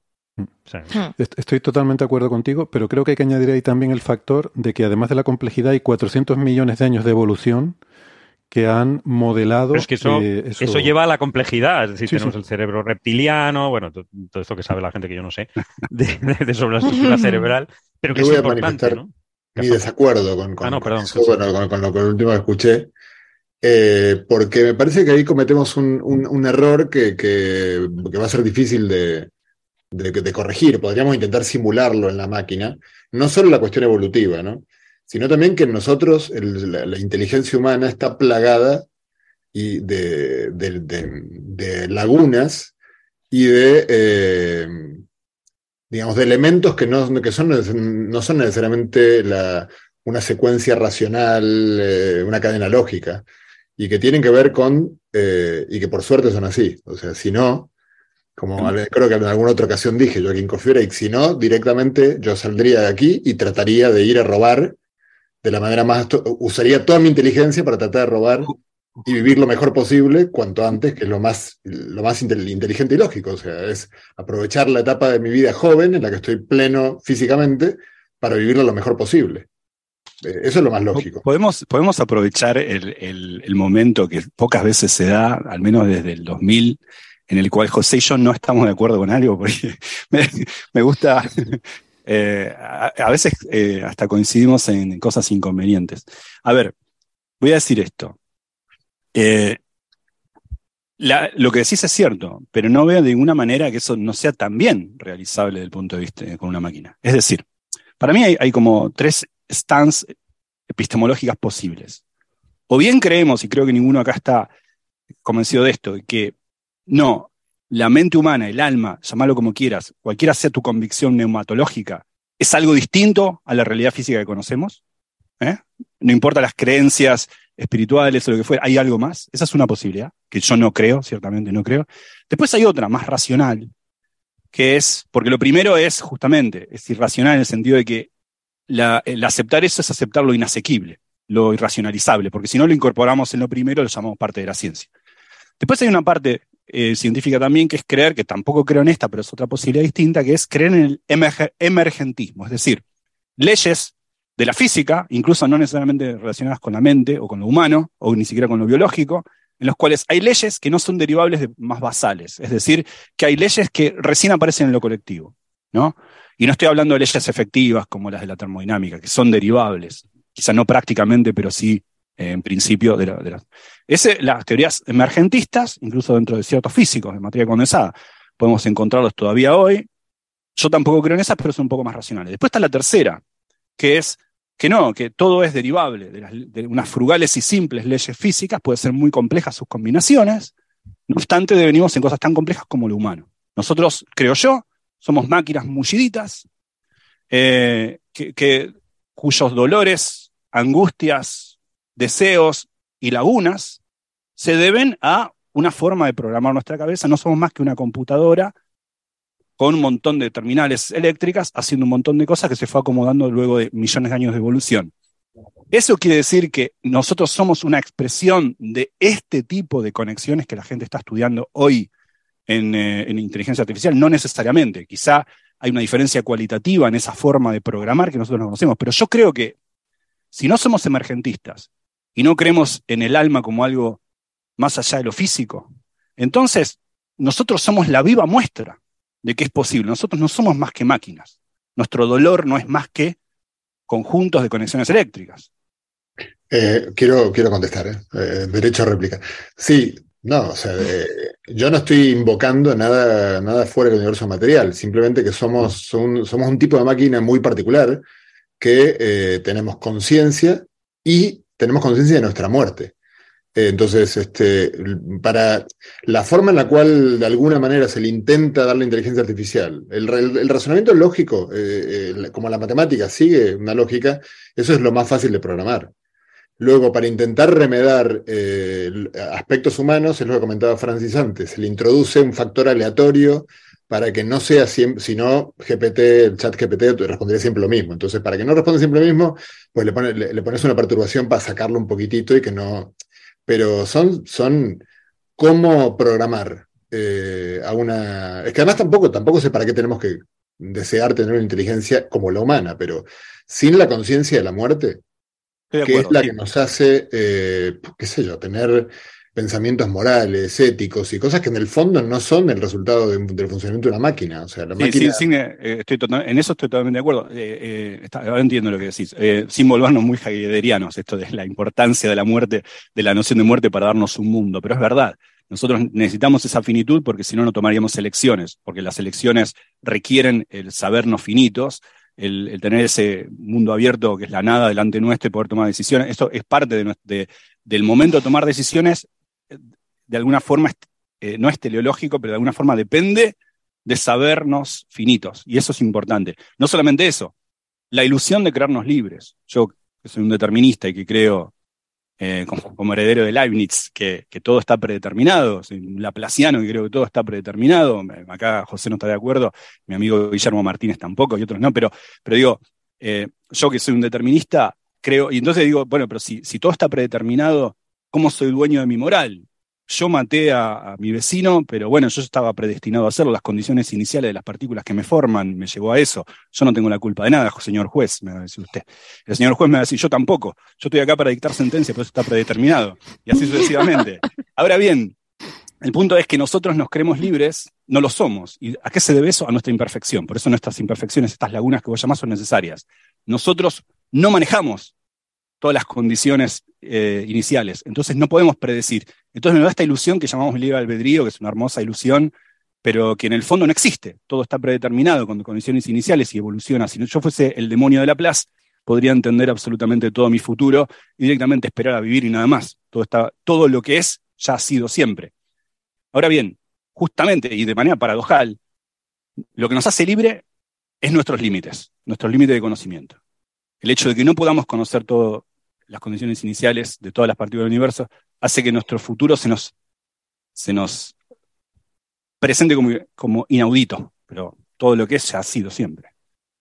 Pero digo, Me encanta. Y, yo que pensaba que hoy iba a ser un programa breve, pero vi, la cara, la expresión de Carlos al hablar de la muerte. Te, fuiste a Blade Runner. Es el, te, fuiste a Blade, Runner. Es, que es el guion de Blade Runner. O sea, ya, no vamos a hablar más de Blade Runner, pero es que es Blade Runner. O sea, bueno, yo quiero, los Nexus 6, quiero introducir un argumento en todo esto que hemos he pasado un poco eh, someramente sobre él y que creo que es muy importante cuando empezamos a comparar máquina y humano. Eh, y, y entra dentro de lo que decía José de la paradoja de por qué hago algo en vez de no hacer nada. Em, es lo que yo llamo la, falacia de Spock. Eh, Spock es un personaje supuestamente en la serie Star Trek que es totalmente lógico, 100% lógico. Y sin embargo está ahí haciendo cosas. Eh, y eso para mí no tiene sentido. Si eres 100% lógico no haces nada, porque no tienes motivaciones. Una cosa muy importante, decía José, ¿por qué estoy aquí y no salgo a robar para vivir lo mejor posible? Porque tú tienes una serie de motivaciones no es solo tu inteligencia, que son instintivas, que derivan de esos 400 millones de años de evolución de los que yo hablaba. Tú no eres del todo libre, porque tienes instintos que te impulsan a hacer cosas que te hacen sentir bien y a evitar cosas que te hacen sentir mal. Hay cosas que te hacen que te, que te dan, o sea, el, estímulo placer-dolor de toda la vida, pero llevado, por supuesto, a campos mucho más sutiles, eh, buscamos no solo la... Pero hay, gente, sabemos que hay, que hay, que, hay, personas a las que no se sienten mal bombardeando un país, invadiéndolo. porque somos diferentes, porque todos somos diferentes. Eh, y tenemos, o sea, todos esos estímulos operan y a veces son contradictorios, generan conflictos. Puedo tener hambre, pero prefiero ir al cine a ver esta película que me apetece más. Hay eh, todo, todo un potencial de diferentes, que es combinación de, de diferentes estímulos que se nos van superponiendo y son lo que nos llevan a hacer una cosa u otra.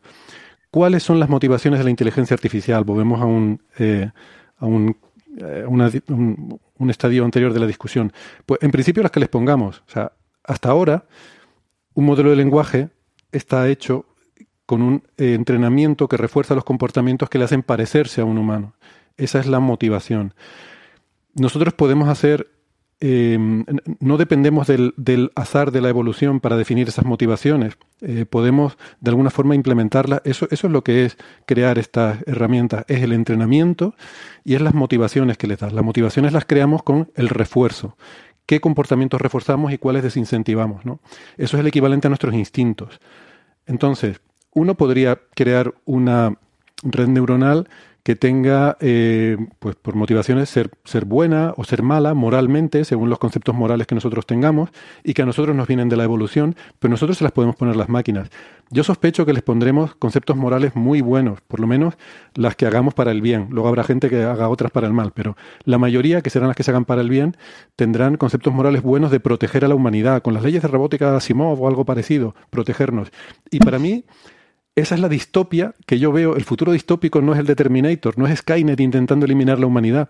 Para mí la, visión distópica que yo tengo es un conjunto, es una sociedad de máquinas protegiendo a la humanidad hasta el punto de convertirnos en bebés al que nos cambian pañales y ya nosotros no tenemos que preocuparnos de nada porque tenemos máquinas que nos cuidan, nos alimentan, nos dan de comer, nos dan todo lo que necesitamos. Y es la distopía de Wally. -E la de los señores que iban en el crucero eterno de vacaciones, que se caían de la silla y no eran capaces ni de volverse a subir a ella, porque hay máquinas que se lo hacen todo y que los cuidan y los miman, ¿no? Eh, tenemos que valorar también eso como una posible, un posible peligro de la inteligencia artificial, no que nos quiera aniquilar, sino que nos sobreproteja y que no nos permita incluso desarrollarnos intelectualmente, porque llega un momento en que haga mejor que nosotros los retos intelectuales que nos motivan. Eh, yo pregunto, ¿la inteligencia artificial esa que, Gastón este, eh, anuncia, ¿va a creer en Dios o no? ¿Y en qué momento? Pero yo creo que en el primer momento que se sienta confundida. Pero no lo digo, no lo digo por provocador, lo digo de verdad. Yo creo que nace. No, pero, pero yo digo, eh, nace de eso, ¿no? no, Dios yo creo que nace más del temor a la muerte. Del, del, decir. No, bueno, por eso, por eso. No, está bien confundido. pero que si no se va a tener inteligencia artificial, tenés que, vas a tener que programarle un símil, un. Eh, oye, que te puedes morir. Dios, puede ser evolutivo. Y aquí vamos a entrar en un terreno que a lo mejor podemos ofender a, algunos oyentes o podemos molestar a algunos.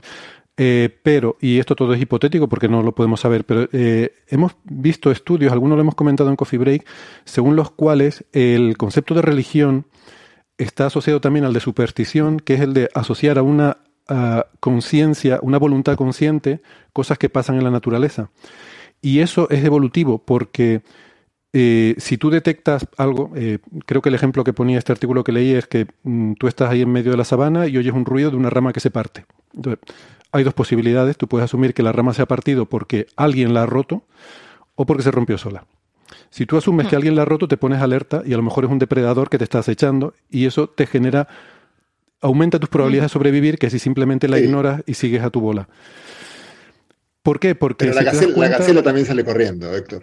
También, también. Es posible que las gacelas crean, la gacela no tiene superstición y ni creen Dios. No, no, lo, sabemos, no lo sabemos. Eh, Pero si tú miras las supersticiones de las culturas antiguas y las religiones de las culturas antiguas eran, eran indistinguibles. Era creer que si caían rayos era porque alguien quería que cayeran rayos, ¿no? Entonces, es asociar a algo que tú no conoces una voluntad consciente, una, una, una conciencia, ¿no? Y eso puede ser evolutivo, ¿no? No, digo que, no lo sea, pero al final... A ver, yo yo no, no sé si el ejemplo de la rama, yo creo que en esto estoy con José, no sé si el ejemplo de la rama lo, eh, es bueno en ese sentido porque me puedo imaginar otras explicaciones, pero también estoy de acuerdo con Héctor, justo me siento, me siento justamente un moderado, que nunca lo soy, nunca estoy, no suelo estar de acuerdo con nadie. ¿no? pecho frío, pecho frío. Soy un pecho frío. Pero bueno, eh, lo que quiero decir es, es eh, también puede ser evolutivo en el sentido siguiente, ¿no? Muchas de las, nosotros como especie necesitamos trascender de alguna forma, ¿no? Tuvimos que hacer herramientas, ir más allá de nosotros, ¿no? Empujarnos hacia nuestro futuro, hacer algo más, eh, buscar cosas, buscar preguntas. Quizá por eso nos llevó a evolucionar, que hay más allá, ir hacia lugares mejores para nuestra subsistencia, no sé, algo. Esa necesidad de trascendencia quizá es esa búsqueda de preguntas hizo que aquellos seres que podríamos llamar curiosos o con esa necesidad de trascendencia eh, fueron los que sobrevivieron y somos nosotros. En, ese sentido podría pensar que en esa, en esa forma de trascendencia deviene, eh, es muy especulativo esto, pero deviene luego convicciones metafísicas, la, posibilidad de pensar un otro, ¿no? porque pensar una voluntad en, lo otro, hay, hay, que pensar primero un otro. La idea de la alteridad es una cosa nada trivial, ¿no? Eh, Para que sugieres que es un subproducto de la exploración. Claro, y puede ser eso. No me gusta esto, porque yo siempre, siempre estoy en contra de pensar eh, eh, atrás de la, de, la, de la investigación científica o de la necesidad de trascendencia de la artística, lo que fuera, una cuestión de curiosidad. Me parece que la curiosidad siempre es insuficiente, porque si no, no habría esa cuestión casi parturienta en, la creación, que es casi que la angustia te mueve más que la curiosidad. No obstante, me parece que sí, que, puede ser que algo de, esa, de, esa, de esa curiosidad, de esos seres curiosos, devengan luego de mucho tiempo de evolución y sofisticación en, por ejemplo, la aparición de la idea de un otro. Si yo soy consciente, aparece un otro. Si ese otro tiene voluntad, porque yo creo tener voluntad o tengo voluntad. Ergo, esta idea de que, de que sí, podría ser que le asocio voluntades a las cosas.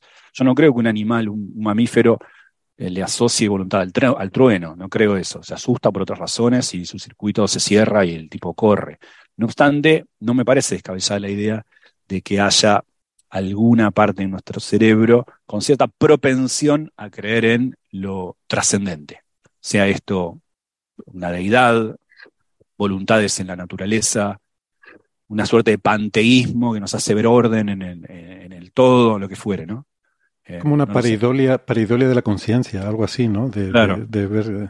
Bueno, me pregunta Sara, y con toda la razón del mundo, que qué pasó con la pausa que hacíamos en este programa al final del primer bloque. Es que no, no me he atrevido a interrumpir. Es que estoy aquí como un... Pero, Estamos filosofando y claro, ahí no se puede interrumpir. No se puede interrumpir. Bueno, me gusta esto porque... Quiero decir algo más para, para complicar la pausa y para... Venga. complicar la discusión. Estas son cosas que podemos hablar con José Edelstein en, eh, tomando un Campari en Buenos Aires hasta las 12, hasta que nos echan de un bar, cosa que ha sucedido. de hecho, acaban pero, pero ahora yo, me, apunto, yo me apunto. hacemos con más amigos. Yo también. Em, no, digamos, un, elemento adicional en esta discusión es que eh, eh, por, la cual yo tengo la posición que tengo es, sabemos perfectamente, creemos saber que somos parte de una historia evolutiva, entonces, bueno, hace, hace unos años éramos está Luca por ahí atrás en el tiempo, ¿no? Este ancestro común y las bacterias, los virus, nuestro ADN es un gran cacao de, que, tiene pedacitos de todos estos retazos. Y hemos desarrollado un lenguaje sofisticado, la matemática, unas leyes sofisticadas que explican bastante bien el universo que nos rodea, pero eh, creer que lo explican del todo. Eh, o sea, yo no estoy diciendo que hay algo más que la materia, sino que creer que lo explican del todo y por lo tanto si nuestras leyes, ecuaciones son deterministas, el universo lo es o ese tipo de cosas, me parece que es dar por supuesto que nuestro que hemos llegado que somos la especie en la evolución que llegó a la meta, o sea, que llegó a la meta, o sea, primero que hay una meta, que hay un lugar que hemos llegado, entonces ya está, no hay ninguna falencia en nuestra cognición que nos impida eh, poder elaborar el mundo que nos rodea. Entonces, no sé, cuando uno ve a, otro de nuestros compañeros de barco, ¿no? Uno ve los gatos, que el otro día escuché a alguien que comentaba en Twitter que tenía que sus gatos sí se daban cuenta que el láser venía del puntero. Yo, los míos juro que no, que tienen, ya están en la, vejez y todavía no se han dado cuenta. Y entonces uno ve eh, la arquitectura cerebral del, gato, o, si, queremos otras especies, claramente tiene cosas que no pueden hacer, que, son, que hay, que hay una brecha que no pueden hacer. Entonces un ser conjetural eh, seguramente notaría las nuestras, ¿no? Y de hecho, todas las ilusiones ópticas son una muestra clara que nuestro cerebro nos engaña, falla. Este, entonces, eh, sabemos que de algunos fallos de nuestro cerebro debe tener unos cuantos más. Pero yo, yo, creo que no son fallos, son lo que cuando Westen decía alucinaciones de la red neuronal, eh, es lo mismo. No, no deja de ser el, mismo sistema. Cuando estás entrenado para un cierto patrón y lo, e interpretar ese patrón de una forma, y entonces te encuentras con un patrón que resulta engañoso, que se parece a lo que tú has sido entrenado, pero que tiene otro, otro trasfondo diferente al de tu interpretación, eso lo llamamos ilusión óptica, lo llamamos alucinación en el caso de ChatGPT yo creo que es una estupenda herramienta para desmitificar cosas y darnos cuenta de que la materia corriendo en un, en un ordenador hecho de hardware con chips de silicio tiene comportamientos mm, que no son tan diferentes a los nuestros, quitando el tema de la complejidad tan enorme que tiene nuestra, nuestra capacidad, por supuesto, unos más y otros menos. Pero eh, cuando pensamos en la unicidad también de la conciencia humana, también tenemos que pensar que en todo esto hay, hay todo, un, todo un continuo, ¿no? Eh, porque eh, Tú, tienes esta capacidad ahora, pero cuando tenías 10 años era mucho menor, y cuando tenías 5 menos, y cuando tenías 3 meses menos. Hay un momento en el cual adquieres esa capacidad mágica Eh, o es algo, porque si es un continuo, entonces es mucho más fácil de verlo desde el punto de vista más puramente materialista y de un enorme número de interconexiones que simplemente va dando lugar a, medida que el entrenamiento y que el desarrollo em, van trayendo ese, ese sistema, esa compleja red neuronal a lo que socialmente entendemos como la inteligencia humana que por cierto es otra cosa que es un convenio social. Es decir, esto es lo que nosotros llamamos inteligencia humana, ¿vale? Y, luego, mm. bueno, otras formas de procesar información, pues vaya usted a saber que, cómo lo llamamos, ¿no? Pero que Comentario simpático. O sea, los chat GPT pueden charlar, ¿no? Sí, sí, entre, entre sí. Pero no lo van a hacer tomándose un Campari. Porque porque no es lógico hacerlo tomados en Campari, porque el Campari te va a aturdir el entendimiento. Entonces, si Gastón y yo, que somos seres cartesianos, eh, lo normal sería que decidiéramos beber agua y charlar bebiendo agua para que nuestras mentes estén lo más lúcidas posibles. Y sin embargo, pero, lo hacemos Pero creo, creo, que sí es con la falacia de, Spock. Es decir, asumes que una máquina tiene que ser lógica. Eh, y eso es lo, las calculadoras. Pero cuando tú haces una red neuronal ya no tiene que ser lógica, será lo que tú la entrenes para hacer. Nosotros hemos sido entrenados para que nos gusten ciertos sabores. ¿Eh? evolutivamente, porque nosotros no vivimos en un ordenador, vivimos en un mundo real en el que hemos tenido que pelearnos con otros animales, con depredadores, con hambres, con que tenemos que buscar pareja, que tenemos que socializar eh, para tener un estatus en la tribu, o sea, tenemos que hacer muchísimas cosas que esta IA no tiene que hacer porque vive feliz en un ordenador, no, le falta la corriente ni los voltios. Pero sí debería, sí debería, porque José con el Campari, que parece una broma, pero no lo es. Yo creo que es una cosa fundamental, que es que no tienen estos, estos sistemas, es que no tienen placer. Es decir, el, el, sentir placer, que tú también lo has dicho, Héctor, de, otra forma, es decir, sentir bien por los demás, el placer puede ser muy complejo. Eh, necesitas un, un, cuerpo necesitas una corporeidad, necesitas unos estímulos físicos, o por lo menos nosotros los entendemos así, porque, porque es lo que nosotros tenemos. Entonces, eh, no se toma un Campari porque no siente placer tomándose un Campari y, turbiando su mente, que nosotros sí, sí algunos sí lo tenemos. yo, creo que sí, yo creo que sí lo pueden tener. Habla, por vos. sí, por supuesto, por supuesto. para nosotros es esa sensación de placer que de unas determinadas hormonas, que, o neurotransmisores que genera nuestro cerebro y tal, es químico. Para estas máquinas yo creo que el placer es el refuerzo. Refuerzo positivo, refuerzo negativo es placer y dolor. Sería el, análogo. Sí, pero no. Eh, sí, pero no todos eh, los sistemas eh, son sistemas por refuerzo. O sea, este tipo de, por ejemplo, ChatGPT no es un, un sistema entrenado por refuerzo. El entrenamiento por refuerzo es algo propio de una, un pequeño subconjunto de, de los modelos. No es puro, no, es puro entreno por refuerzo, pero el, fine tuning que hacen al final sí, tiene un refuerzo humano. O sea, hay un refuerzo humano, eh, lo, han, lo han ajustado. Sí, pero en, algún sí, momento el entrenamiento tiene que hacer una cosa, es decir, cuando haces lo que quiero que haga, eso está bien, y cuando no, eso está mal. Pues ese, eso está bien, eso está mal, es lo que digo que es el equivalente a nuestro placer-dolor. Sí, pero como, a ver, es que estamos hablando de un sistema múltiple. Eh, ChatGPT no es una única, no es un único modelo. Son varios trabajando, trabajando juntos. En este caso es una, es una parejita. ¿Vale? Entonces, uno eh, es el que se dedica a, a, entender un poco lo que tú estás escribiendo y otro es el que a raíz eh, recibe eso que está transmitiéndole esa primera y a raíz de esto es el que genera la palabra o el conjunto de palabras más adecuado. Y hago así con los, eh, hago bucles con los deditos porque este tipo de redes neuronales son muy curiosas. Su arquitectura tiene exactamente eso, bucles.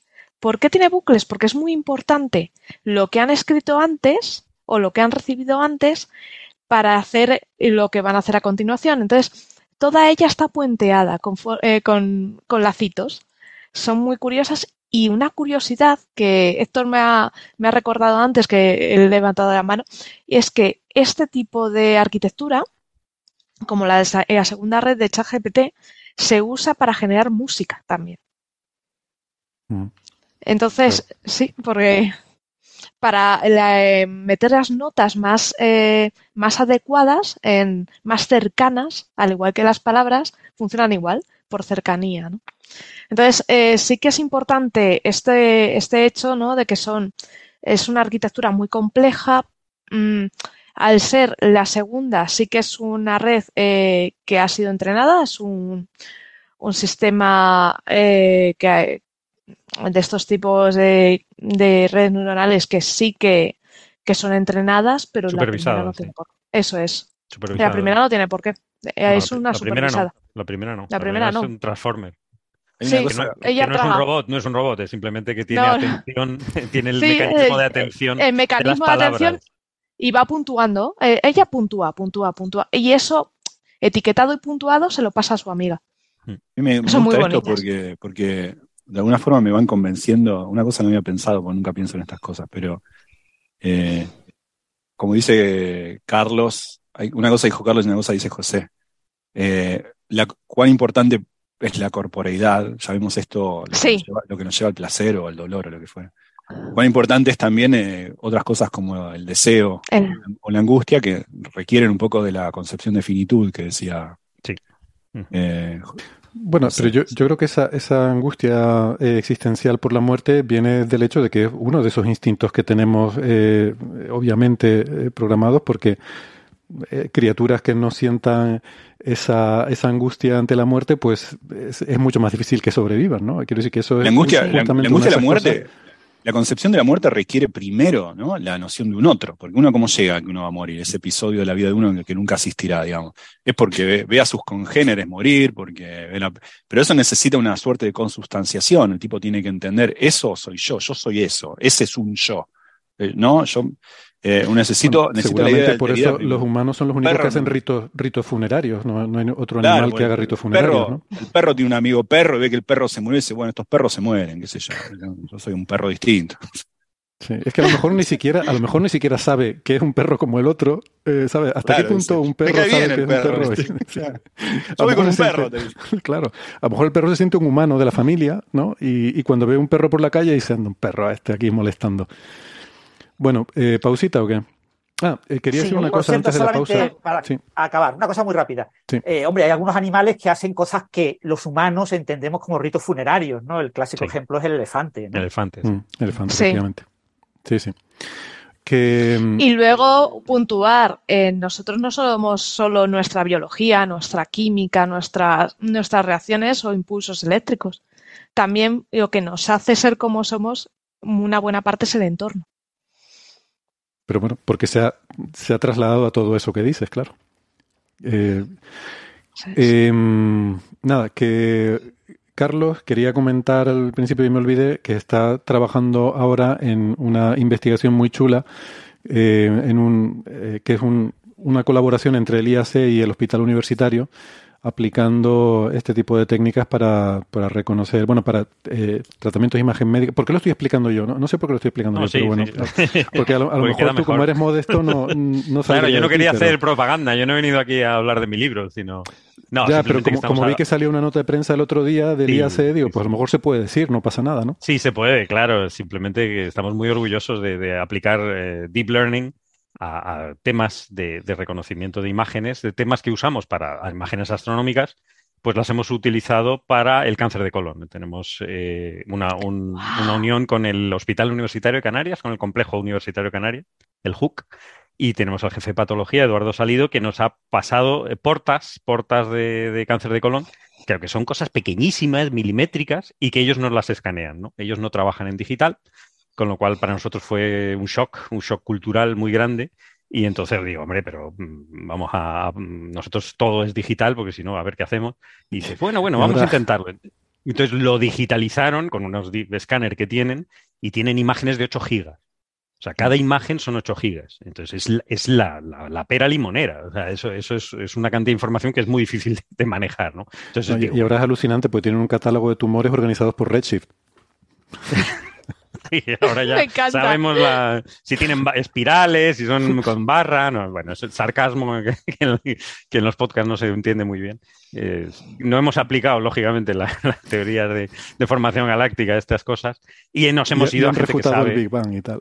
No, no, hemos ido a gente que sabe que en China, en China se está trabajando muchísimo en, machine learning, es, es, asombroso los papers que tienen y sobre todo que han puesto públicos los modelos, los, los códigos y los datos. O sea, tenemos datos Eso es. de colones chinos y también de colones de, en, Alemania hay una base de datos enorme, toda gratuita, y hemos podido, hemos buscado, porque decimos, este, este problema tiene que estar resuelto y efectivamente eh, hemos, nos hemos basado en un estudio en el cual usan una red, son dos redes que compiten entre ellas mismas, de, maestro eh, estudiante, eh, mean teacher, no, no, no maestro malvado, sino maestro medio, en la cual una red, una red neuronal, claro, es el, mean teacher, digo, mean de malvado, ¿no? de malvado. Es de, no, no, no. Eso sería si fuera maestro esclavo, ¿no? Que antes maestro esclavo, no, no, no. no estamos hablando de, no estamos hablando de eso todavía.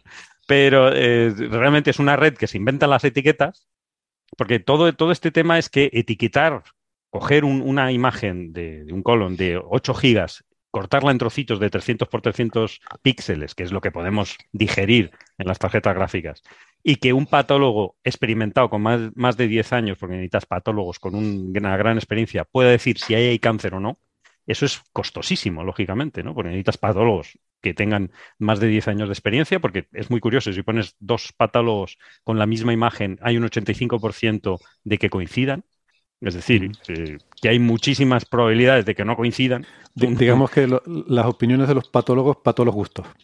Patólogos gustos, o sea, bueno, no, pero, pero en general es una disciplina muy, muy compleja en el cual están sobresaturados, no podemos reunirnos con ellos por el día. Esto es pues, como, la película de Lady Halcón, o sea, tenemos que vernos por las noches. Sí, sí, ¿no? Es que ellos, claro, claro, nosotros, claro, estamos aquí haciendo, viendo galaxias y chorradas, pero ellos están curando gente. Entonces, eh, por el día tienen una gran cantidad de trabajo y no podemos quedar con ellos, hemos quedado con ellos por las tardes y nos han dado eh, etiquetadas eh, las, las, las, imágenes. De hecho, ya vienen etiquetadas de los chinos, se han, han hecho ese trabajo no quiero hacer el comentario racista, pero han hecho un, gran trabajo etiquetando las imágenes.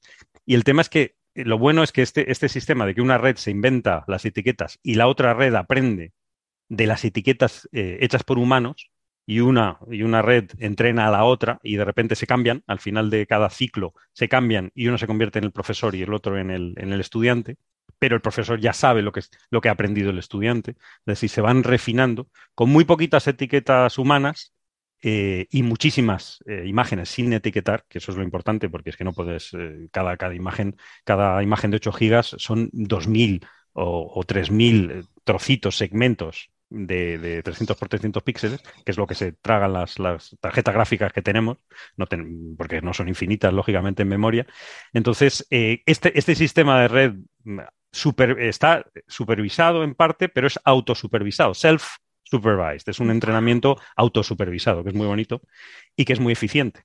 Y entonces eh, lo, chulo es que hemos podido aplicar esta técnica con las imágenes del HOOK, del hospital universitario, y estamos dando una, una, prioridad a eh, los cánceres de colon. Eh, podemos priorizar los, los, los portas en, en, un porcentaje bastante elevado y estamos coincidiendo con que efectivamente lo que estamos diciendo que tiene un, 50, un, más de un 60-70% de, de probabilidad, hay que mirarlos porque efectivamente eh, suelen tener cáncer. Es decir, hasta ahora, a día de hoy, no hay ninguna priorización. Es decir, ellos los tienen que ver por orden mm, de llegada, de llegada por así decirlo, y no tienen personal para hacerlo porque es infinito. O sea, se, pueden, estamos hablando de, miles de, colonoscopias que se están haciendo al año, o sea, 30.000 al año, o sea, una, una brutalidad lo bueno es que este sistema eh, automático, hemos hecho, una, hemos hecho una demo, hemos hecho una maquinita, les hemos dedicado una tarjeta gráfica que nos había cedido Nvidia, por cierto, creo, y, se la habíamos puesto ahí en, una maquinita que no estamos usando y se lo vamos a dedicar a ellos para que metan sus imágenes escaneadas y les dé una priorización de cuáles hay que mirar antes. Lógicamente, va a haber un patólogo profesional experto, el que va a ser el que mire esas imágenes, pero por lo menos le estamos dando una prioridad de cuáles hay que mirar antes, porque cáncer de colon es uno de los cánceres más agresivos que hay, más rápido. Exacto. Y hay que actuar rapidísimamente. Entonces, eh, yo creo que es, que es bastante satisfactorio que, lo, que las, estas cositas que usamos para galaxias, pues sirvan para algo de verdad, ¿no? Entre comillas. Y, un poco ayuden al hospital a, priorizar su trabajo, ¿no? Y que, que es una cosita muy chula. ¿No? sí, además estos sistemas tienen una, complejidad eh, a, mayores, porque eh, no solo buscas un, una accuracy, eh, una precisión muy, muy alta, sino que cuando haces la tabla de, de, que evalúa la red neuronal, buscas minimizar los falsos negativos. O sea, ahí tienes que eh, tu diagonal tiene que ser con el mayor número de, casos posibles y estos otros dos valores eh, casi vacíos, pero no te importa que haya falsos positivos, ¿vale? Que, eh, diga, levante la mano de más. Lo, peligroso está en el falso negativo. Entonces ahí eso es complicado y, muchas veces no se valora. Sí, efectivamente. Simplemente resumir que nosotros la, satisfacción es que si le metemos tejido normal, nunca, casi nunca da, no hay falsos positivos, no da cáncer. Bueno, pues eh, José nos tiene que dejar. Eh, gracias, José, por haber participado hasta ahora y em, ha hecho mucho más interesante la, conversación, eh, ¿no? Esa, esa, esa, dicotomía con Gastón ha, quedado muy, muy bonita. Por si alguien seguía pensando que eran la misma persona, creo que ha quedado demostrado que, como mucho, sería alguien con esquizofrenia. Y. Los demás yo creo que vamos a hacer una pausita. Eh, hoy se nos ha alargado un poco el primer bloque, pero bueno, no sé, yo me lo he pasado bomba, así que lo doy por bien empleado. Venga, muchas gracias. Un momentito. Gracias, José. Un abrazo fuerte. José, muchas gracias. Un beso. Chao.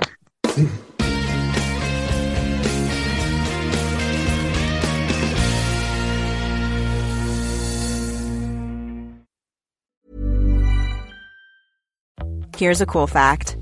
A crocodile can't stick out its tongue.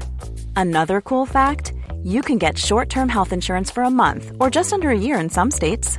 United Healthcare short term insurance plans are designed for people who are between jobs, coming off their parents' plan, or turning a side hustle into a full time gig. Underwritten by Golden Rule Insurance Company, they offer flexible, budget friendly coverage with access to a nationwide network of doctors and hospitals. Get more cool facts about United Healthcare short term plans at uh1.com. I'm Sandra, and I'm just the professional your small business was looking for. But you didn't hire me because you didn't use LinkedIn jobs. LinkedIn has professionals you can't find anywhere else, including those who aren't actively looking for a new job but might be open to the perfect role, like me. In a given month, over 70% of LinkedIn users don't visit other leading job sites. So if you're not looking on LinkedIn, you'll miss out on great candidates like Sandra. Start hiring professionals like a professional. Post your free job on linkedin.com/people today.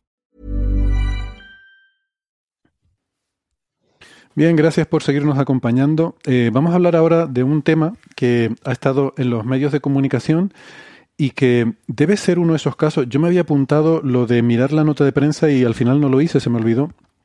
Entonces, ¿para qué me apunto las cosas? Pues no lo sé, eh, pero me hace sentir mejor. Debe ser algún refuerzo positivo que tengo cuando me apunto algo, pues como que ya he cumplido eh, y se me pasó. Pero esto que ha salido en todos los artículos de forma mm, que no se sabe por qué, diciendo que hay evidencia observacional de que los agujeros negros componen la energía oscura. ¿eh? Como que la energía oscura está compuesta por los agujeros negros del universo.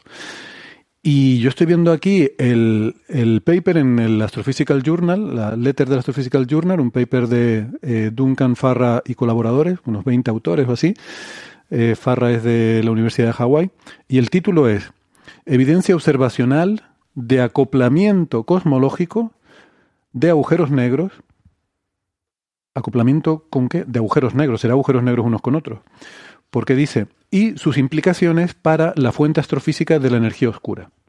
Entonces, bueno, el título parece sugerir, ya le pediré a, a Francis que nos lo introduzca y Gastón también lo ha estado mirando, que nos, que nos haga una introducción, quiero decir. Eh, el título parece sugerir que hay una evidencia observacional de un acoplamiento cosmológico de los agujeros negros. Aquí no dice para nada que la evidencia sea de la relación entre agujeros negros y energía oscura. Dice implicaciones para una fuente de energía oscura, ¿no? Pero, no sé, eh, debe haber algo en la nota de prensa que ha hecho a todo el mundo, a todos los medios de comunicación en los que hemos visto esta noticia, mm, decir que hay evidencia de que los agujeros negros son la energía oscura. Y esto, bueno, pues creo que ha generado mucha confusión. Yo creo que el, premio Ruido este año va a estar muy competido, ¿eh? me parece a mí. ¿Qué opinas, Francis? Sí, bueno, en, varios eh, repositorios de noticias, como Eureka Alert, por ejemplo, lo que hacen es publicar eh, notas de prensa. La nota de prensa de la Universidad de Hawái la tienes en Eureka Alert y titulan La primera evidencia observacional de una conexión entre los agujeros negros y la materia oscura. ¿no? Entonces, claro, esto se ha vendido de muchas maneras, en diferentes medios han titulado de, diferente manera, pero básicamente este trabajo combina dos, dos artículos. ¿no? Este artículo que acabas de mencionar de eh, Journal Letters y un artículo observacional en Astrophysical Journal. El artículo observacional es en el que ofrece indicios, en mi opinión, bastante flojos, de que eh, entre eh, desplazamientos al rojo 2 o 2 y pico, 2,7, depende del párrafo en el que lo leas en el artículo, hasta cero, en los últimos esos 10.000 millones de años, eh, el ritmo de crecimiento de la masa de los agujeros negros supermasivos, obviamente estimado a partir de la relación típica entre la masa esperada de un agujero negro supermasivo y la masa de su galaxia, estimada esta última a partir de luminosidad, etcétera, etcétera. Es decir, aquí hay un mogollón de astrofísica oculta, ¿no? Pero, eh, astrofísica oculta, buenísimo. Claro, hay mucha información astrofísica que es eh, tentativa, es decir, que son eh, cuestiones que están todavía en proceso de ser discernidas a nivel y de ser consensuadas en el campo de la astrofísica, ¿vale? O sea, no, no se puede decir la relación entre masa de agujero negro y masa de la galaxia es, es una ley física como la ley de la gravedad, no, es, es una ley empírica que se está moldeando y que 10 años era una y ahora es otra y será dentro de 10 años otra. Entonces, eh, lo que se observa en ese artículo publicado en Astrophysical Journal, eh, donde parte de los autores son los mismos del otro artículo, el primer autor es Duncan Farrad, eh, pues el, lo que se observa es eso, que en apariencia, en apariencia, además con un conjunto muy reducido de galaxias, es un subconjunto de un conjunto más amplio, supuestamente se ha elegido este subconjunto no porque los autores estén sesgados un sesgo de confirmación, sino porque ellos creen que ese subconjunto de galaxias son en las que mejor se cumple la ley que relaciona la luminosidad de la galaxia con la masa de la galaxia y con la masa del agujero negro supermasivo, ¿vale? Ellos deciden estos sí y estos no, pero estos sí se acaba de hacer un chimobayo, Francis, como... Sí, sí, sí, sí, iba a decir, estos me gustan menos como yo. Esto hay que sacarlo para un jingle de Coffee Break. Sí, en el out of context, bueno.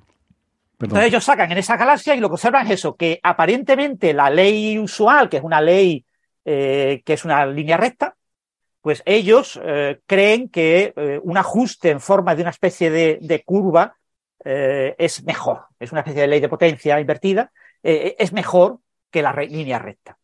Entonces, si, ese, si eso es verdad, que eso es algo muy discutible, pues cuando tú miras las figuras, tú dices, vamos a ver, perdone usted, pero si este artículo fuera de medicina, sería criticado por todo el mundo como que ahí no hay ni correlación ni nada, ¿vale? Pero bueno, eh, se supone que ellos han hecho su ajuste y son astrofísicos y saben usar la estadística.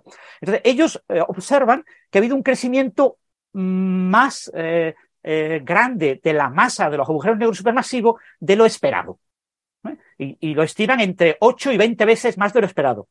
¿eh? El amplio es enorme, ¿no? Pero bueno, un orden de magnitud más. Claro, entonces, ¿por qué los agujeros negros supermasivos en los centros de las galaxias en los últimos 10.000 millones de años han crecido más de la cuenta? Claro, uno puede pensar, pues obviamente porque tenemos malos modelos del núcleo galáctico y ahí se producen unos procesos de interacción con el agujero negro supermasivo bastante complicados que todavía no dominamos porque estamos hablando de galaxias muy lejanas de las que vemos prácticamente un punto gordo. No vemos mucho más. O sea, eh, podemos ver el gas alrededor y hacer unas imágenes para ver que rota y podemos ver, pero son cosas muy sencillitas. probablemente porque ahí han ocurrido cosas que no hemos tenido en cuenta. Pero bueno, esa sería la hipótesis de un astrofísico normal y corriente. Pero de un astrofísico súper avanzado, como estos astrofísicos que publican estos artículos, eh, ellos tienen que buscar algo más profundo, ¿no? O sea, tiene que ser algo más radical, algo que realmente llame la atención y genere eh, la atención de los medios. Entonces dice, pues que los agujeros negros supermasivos de los centros de las galaxias no son agujeros negros supermasivos. ¿Qué son? Son un nuevo tipo de objeto, un nuevo tipo de objeto matemático que podemos construir en eh, la teoría de la relatividad de Einstein, porque la, la, teoría de la relatividad de Einstein nos permite construir soluciones a trozos, pegando soluciones. Yo puedo, en una cierta región del espacio, coger una solución y rodearla de una solución de otro tipo e ir pegando soluciones. Entonces, si tú construyes una solución, un espacio-tiempo arbitrario, el que te guste, una forma de agujero de gusano, forma lo que tú quieras, tú puedes construir el que tú quieras, se lo metes a las ecuaciones de Einstein y las ecuaciones de Einstein te relacionan la geometría con la densidad de energía.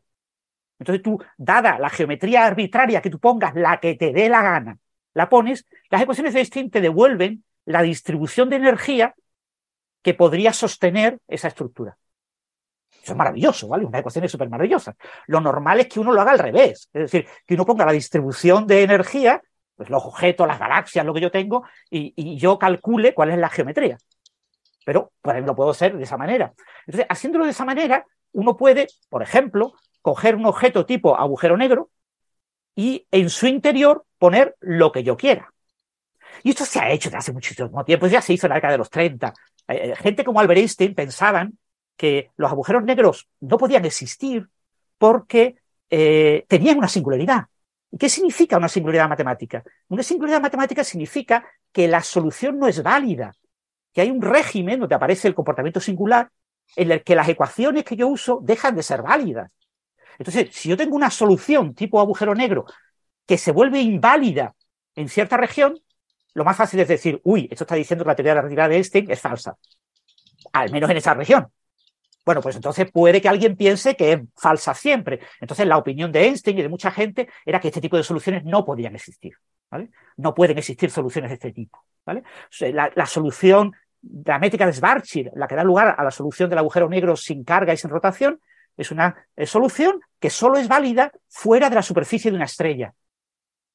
Y claro, cuando yo considero el interior de una estrella, un objeto masivo, pues la, curvatura se va reduciendo porque cada vez hay menos masa, eh, algo parecido al tema de Gauss en, la teoría de Newton, y acabo teniendo una solución regular sin singularidad. Entonces, en una estrella, yo tengo fuera de la superficie una solución tipo Schwarzschild, entre comillas, tipo agujero negro, pero en el interior tengo una solución perfectamente regular. Entonces, eso es lo que se pensaba que existía.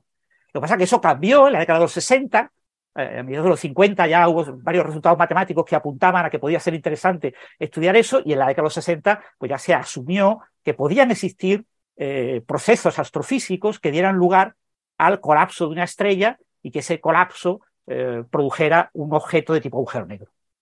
Entonces, claro, eh, el agujero negro tiene una singularidad.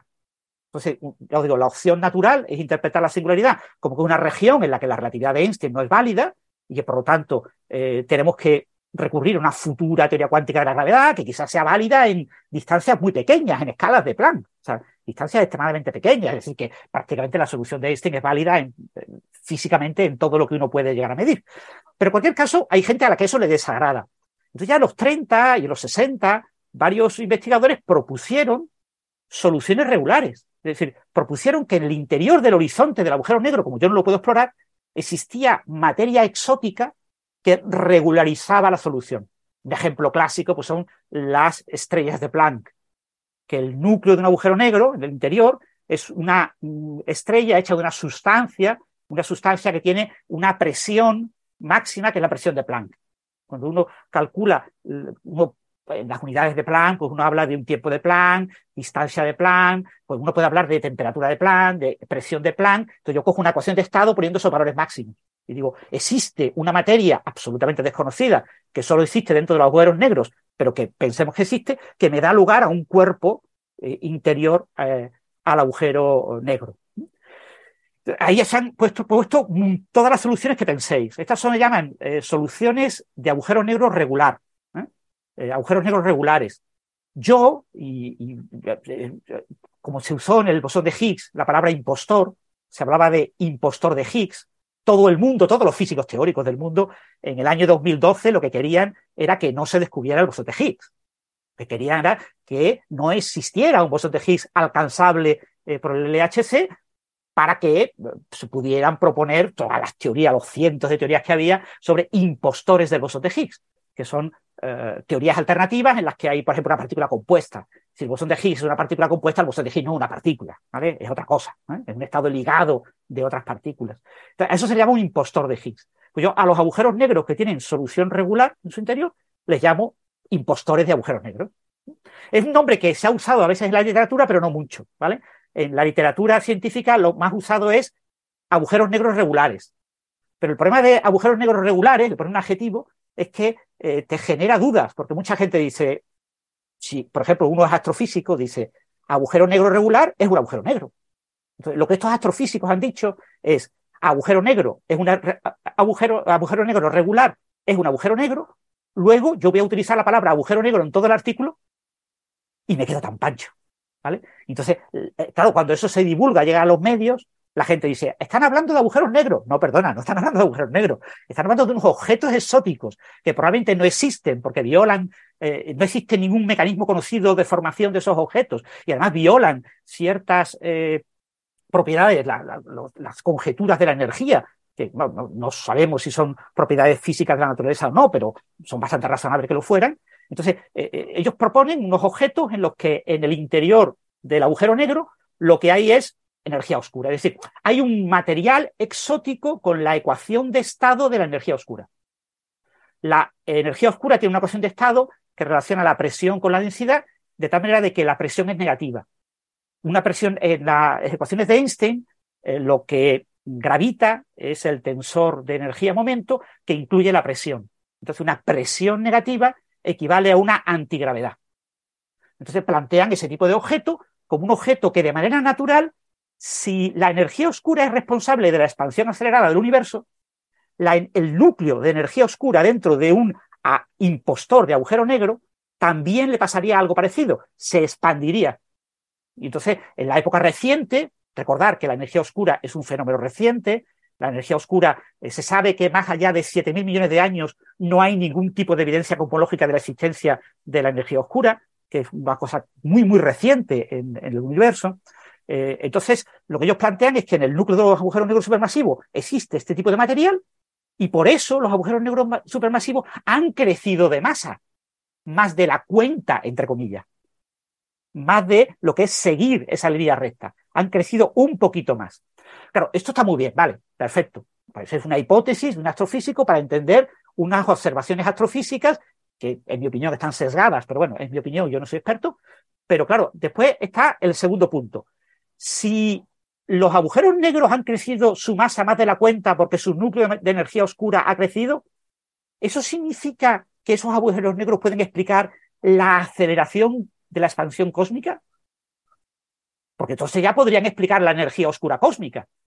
Claro, el artículo no lo deja claro, el artículo no lo dice, porque no lo pueden decir, porque si lo dicen probablemente lo hubieran rechazado el artículo, pero lo sugieren como entre líneas, y eso lo han sacado algunos medios, han publicado artículos diciendo que esta explicación, el hecho de que los impostores de agujeros negros, eh, los agujeros negros supermasivos fueran impostores de agujeros negros con núcleo de energía oscura, podría explicar la expansión acelerada y por tanto la energía oscura. Esto no tiene mucho sentido. ¿Por qué no tiene sentido? Porque el horizonte del impostor de agujero negro, desde el horizonte hasta, hasta el infinito, el impostor de agujero negro se comporta como un agujero negro.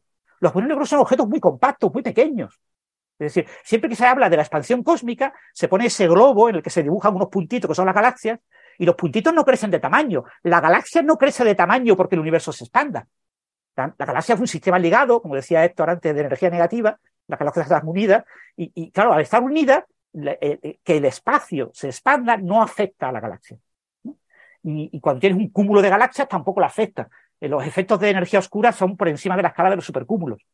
son, son efectos. Entonces, claro, que los agujeros negros en los centros de las galaxias tengan un núcleo dentro de ese horizonte que crece más de la cuenta y que aparentemente la masa del agujero negro crece más de la cuenta, solo puede afectar a la región de influencia de ese agujero negro, que es una región extremadamente pequeña en el interior del núcleo de la galaxia. Por lo tanto, la galaxia no se ve afectada, la galaxia no crece ni cambia porque su agujero negro sea un poquito más masivo. ¿Eh? Ni mucho menos el cosmos, ¿no? Claro, es que esa, es una duda que la galaxia, ¿Cómo va a crecer, el, cosmos? Es, una duda que yo tenía, pero digo, ¿será que no lo estoy entendiendo bien? Digo, voy a, esperar a que lo explique Francis, pero debe ser que no lo estoy entendiendo, porque ¿qué tiene que ver que en el centro de un agujero negro haya algo que, actúa como la energía oscura para luego todo lo que pasa entre las galaxias? Esa expansión entre las galaxias. Si no, no vemos que las galaxias se expandan. De hecho, eh, las observaciones a diferentes redshift no nos muestran que las galaxias actuales sean más grandes que las galaxias en tiempos más... Eh, para la misma edad, ¿no? Para la misma edad de galaxia. O sea que no, no, no entendía yo eso, pero vamos, por lo que me, por lo que te estoy oyendo, no soy yo solo. Es un problema de este artículo. En principio, la única propiedad que utilizan los autores de los agujeros negros supermasivos, eh, de esos, perdón, impostores de agujeros negros supermasivos, es que la masa depende de la escala del universo. De la escala de expansión del universo. Fijaros que es una cosa, una, propiedad no local.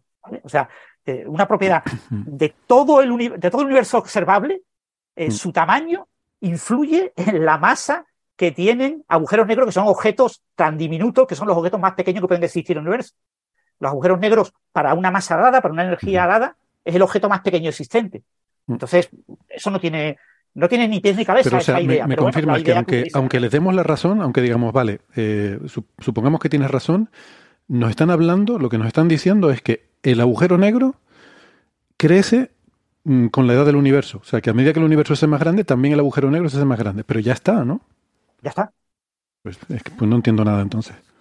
Entonces, eso, ya digo, este es el artículo, se ha publicado, bueno, se supone que es una explicación teórica de unos resultados observacionales del otro artículo, y, bueno, eh, ya digo, yo no entiendo mucho el, tema de, eh, usar los eh, impostores de agujeros negros en, artículos de astrofísica para ajustar datos, porque son objetos muy exóticos y, y, tienen poco sentido, pero sí es cierto que a nivel teórico hay muchísimos físicos teóricos que, que les encantan los impostores de agujeros negros y, y, las fusibolas, las opciones eh, eh, más estándares con otros nombres, hay muchísimas. Y en realidad son agujeros negros eh, desde el horizonte o desde un poquito después del horizonte hacia el infinito. Y solamente en la región alrededor del horizonte o, o, ya en el interior son diferentes. Y eso se, ha usado mucho ese tipo de objetos. Como ese tipo de objetos, en realidad, es prácticamente imposible que seamos capaces de, discernirlos, porque no podemos ver eh, regiones de una o dos veces el radio de Schwarzschild, o del, eh, eh, es prácticamente imposible, es una región demasiado cercana un objeto tan pequeño para poderlo observar, pues mientras no tengamos información, datos empíricos, se puede proponer cualquier cosa para, para ellos. ¿no? No sé, Gastón, si quieres decir algo. Sí, no sé, yo, estuve, estoy de acuerdo con todo lo que dijiste y me gusta mucho tu blog. Eh, lo que eh, bueno, me gusta mucho tu blog, pero digo, me gusta mucho en particular la entrada esta de tu blog, que la retuiteé cuando salió. Así que tengo poco que agregar, solamente voy a, voy a repetir lo mismo por cuestiones didácticas, solamente y para, para aclarar algunas cosas. Yo estoy 100% de acuerdo, o sea, no voy a decir nada nuevo. Eh, pero tengo, voy a ser un poco más enfático con algunas críticas. Por ejemplo, hace poco un, año y medio, me encontré un compañero del colegio primario, en la, eh, caminando por ahí. Me saludó, yo no lo reconocí. No lo reconocí porque, al igual que cada vez que veo uno de ellos, lo encuentro más gordo. Encuentro que hay una correlación entre el aumento de masa. Esperemos que no esté escuchando tu compañero eh, el, podcast, pero. No me importa. Me bajé, del, me, bajé del grupo de WhatsApp cuando empezaron a hacer comentarios homofóbicos. Eh, encontré una correlación entre, entre la, masa de mis compañeros de la primaria y el aumento del universo. De hecho, eh, si haces la cuenta, el sigma te enorme. todos ellos, el 100% de la muestra, aumentaron su masa con el aumento. me dijo un amigo que quizá tenga cuidado en publicar esto porque quizá hay otra razón, quizá hay otro fenómeno físico llamado alimentación eh, en tiempos modernos que explica el aumento de la masa. Acá es lo mismo que yo encuentre un crecimiento en, las masas de las galaxias puede bien explicarse eh, con, creo que escucho un eco, no sé si... Sí, yo también lo estoy escuchando. Alguien...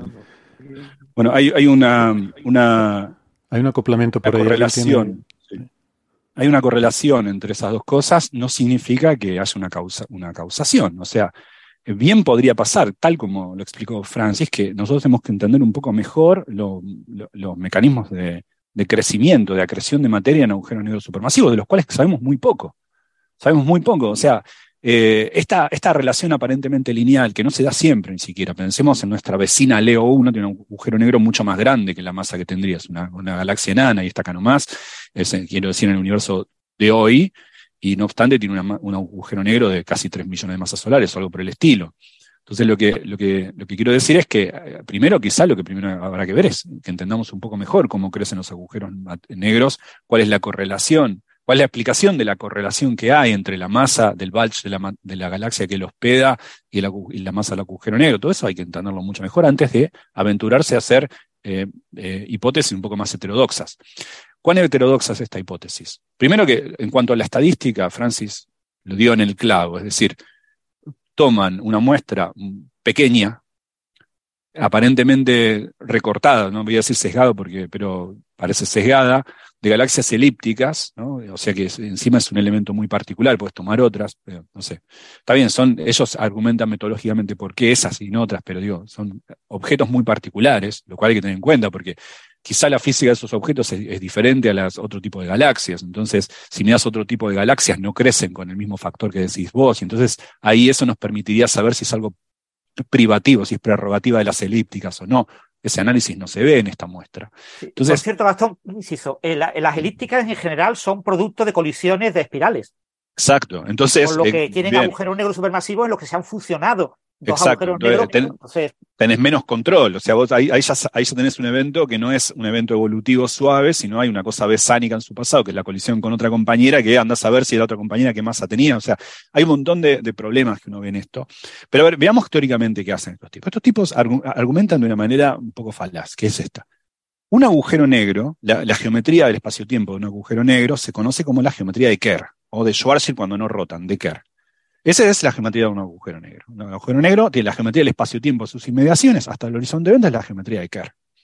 Ahora, ellos dicen, bueno, muy lejos de, un agujero negro de Kerr, yo tendría que ver el espacio sin gravedad, el espacio plano, el, el espacio Minkowski. ¿Por qué? Porque estoy muy lejos. Es lo que uno hace todo el tiempo. Ahora ellos dicen, bueno, pero eso no es así, porque nuestro universo no es el espacio sin gravedad, nuestro universo muy lejos es el espacio expandiéndose. Entonces, la forma de resolver el problema autoconsistente sería embeber un agujero negro, no en un universo que asintóticamente es sin gravedad, sino que asintóticamente es un universo que se expande. Eso se conoce como el problema de Einstein-Strauss. Strauss era un colaborador de Einstein que trabajó con él en la teoría del campo unificado en la década del 40, pero también trabajó en este problema con Einstein. ¿Cómo encontrar una solución de, agujero negro, aunque Einstein no creía en los agujeros negros, como bien explicó Francis, sí creía, bueno, en el campo gravitacional de un objeto esférico, cómo embeber el campo gravitacional de un objeto esférico en un espacio que asintóticamente no es el universo plano, sino un universo expandiéndose. Muchos trabajaron en eso, McVicky es el, que encontró con una solución, y hay trabajos recientes, de hecho Matt Clevan, el director del Departamento de Física acá en, en, trabajó en, ese problema, que desde el punto de vista teórico es interesante, una solución interesante a las ecuaciones de Einstein. Pero como bien explica Francis, eso no quiere decir que no tenga sentido conocer un agujero negro, que es algo pequeño, en un espacio asintóticamente plano. Porque es una buena aproximación. Muy lejos de un agujero negro no sentís gravedad. La distancia a la que tenés que irte para empezar a sentir la expansión cósmica está tan lejos del radio de, de influencia del agujero negro que ese problema puede ser interesante desde el punto de vista teórico, pero no es necesario para resolver la dinámica del agujero negro. El agujero negro se comporta igual si estuviese en espacio plano o en un universo que a gigaparsecs se expande, pues a gigaparsecs. Ahora bien, mucha gente intentó, y esto viene de los 60, en tratar de entender geometrías del espacio-tiempo en los cuales la expansión del universo, el universo cuando era pequeño, si, ya había agujeros negros ahí, pensamos en un universo muy, muy primitivo con agujeros negros primordiales, si en ese expandirse el universo no se lleva con él la expansión del agujero negro. Es decir, como una ola de surf se lleva al surfista. Cuando uno se sube a una, tabla de surf, que en un momento la, tabla hace tuc. Y, y, ahí uno sabe que es llevado, bueno, si los agujeros negros, en algún momento cuando se expande el universo, no se, se los llevó con él y entonces los expandió. Bueno, quizás en un universo temprano podría ser, pero ciertamente en un universo de z igual a 2. El universo de z igual a 2 es hace poco tiempo. El universo tenía tres veces más chico. Y, hace poco de esto, ya había estrellas, materia, galaxias. Entonces ahí el universo ya era tan grande que ese, que ese acarreo ya es poco verosímil. Ahora, los tipos dicen, bueno, igual lo voy a parametrizar, es decir, voy a suponer que la masa de los agujeros negros crece con una potencia k del radio del universo. Y voy, no me voy a casar con ningún modelo teórico, sino que voy, sin comprometerme con ninguno, a especular, voy a tomar una, cantidad frugal de, objetos y voy a hacer un, plot de esa curva y voy a definir K. La masa crece con A, que es el radio del universo, a la potencia K. Voy a deducir voy a medir cuánto es K. Bueno, con una estadística diría que K es 3, algo. Es decir, que crece con el radio al cubo. Eh, recordemos este dato porque es importante. Crece con el radio al cubo, casi, 3, algo. Pues es un fit. Y ahora dicen, ¿qué modelo teórico me permite ese crecimiento? Y se dan cuenta que si no fueran agujeros negros, si fueran lo que llaman, otros llaman gravstars, que viene de gravedad hecha de estrella hecha de gravedad, que fueron introducidas por Motola, que es tal cual lo que explicó Francis. Es una bola que adentro tiene materia, energía, energía oscura solamente. Energía oscura. No. Si estuviesen hechas de eso, entonces justamente su crecimiento va como el cubo del radio del universo. Deben ser eso entonces. Una cosa que no entiendo, porque estás suponiendo que los agujeros negros son objetos muy exóticos, hechos de energía oscura, para luego concluir que el conjunto de ellos es la energía oscura. Es como, es como ni siquiera desde el punto de vista lógico lo entiendo. O sea, la energía oscura no existe, está hecha de agujeros negros. Bueno, no agujeros negros, sino cosas de energía oscura. Eh, no, no, no, es muy lógico. Pero supongo, pero eso es lo que dice. ¿eh? Es un poco circular. Bueno, la cuestión es esta. Recordemos que el, fit que encuentran es que crece con el radio del universo al cubo. Y el radio del universo al cubo es el volumen. Entonces, si la masa crece con el volumen, la densidad, que es masa dividido volumen, es volumen dividido volumen, es constante. Entonces, extrapolan hacia atrás en el tiempo y dicen, si bien mi muestra de galaxias solo va hasta z igual a 2,7, en el pasado remoto extrapolo, y cuando el universo era ocho veces más chico, z igual a 7, entonces ahí se comportaría como energía oscura, pero es un z tan grande que la energía oscura no es relevante porque la materia eh, influencia mucho más la expansión cósmica. La energía oscura no. O sea que es un, es un artículo que para mí tiene fallas también medio de, ¿qué estás buscando, flaco? O sea, eh, eh, no, se entiende mucho. No, quiere decir que esté mal, pero bueno, hay como tantas otras cosas. Está tan bien como remarcar la correlación entre la expansión cósmica y el peso de mis compañeros del, primario. Es correcto lo que digo, es cierto, esa correlación existe. Ahora, que de ahí yo influya, que concluya que todos estos chicos crecieron debido a que el cosmos se los llevó con ellos, es un poco tirado de los pelos. A mí no, pero bueno, justamente cuando esto es un poco contar entre telones, eh, como era tras bambalina, dicen.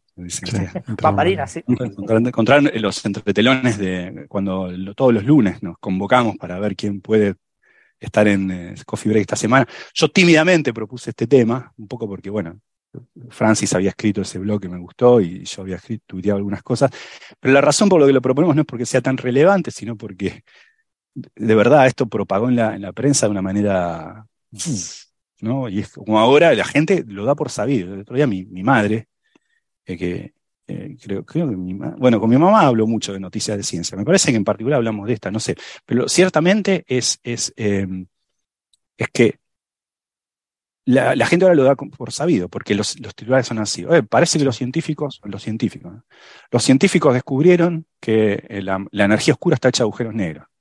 Cuando te mm. miras no, no son agujeros negros, son bolas de energía oscura. sí, sí.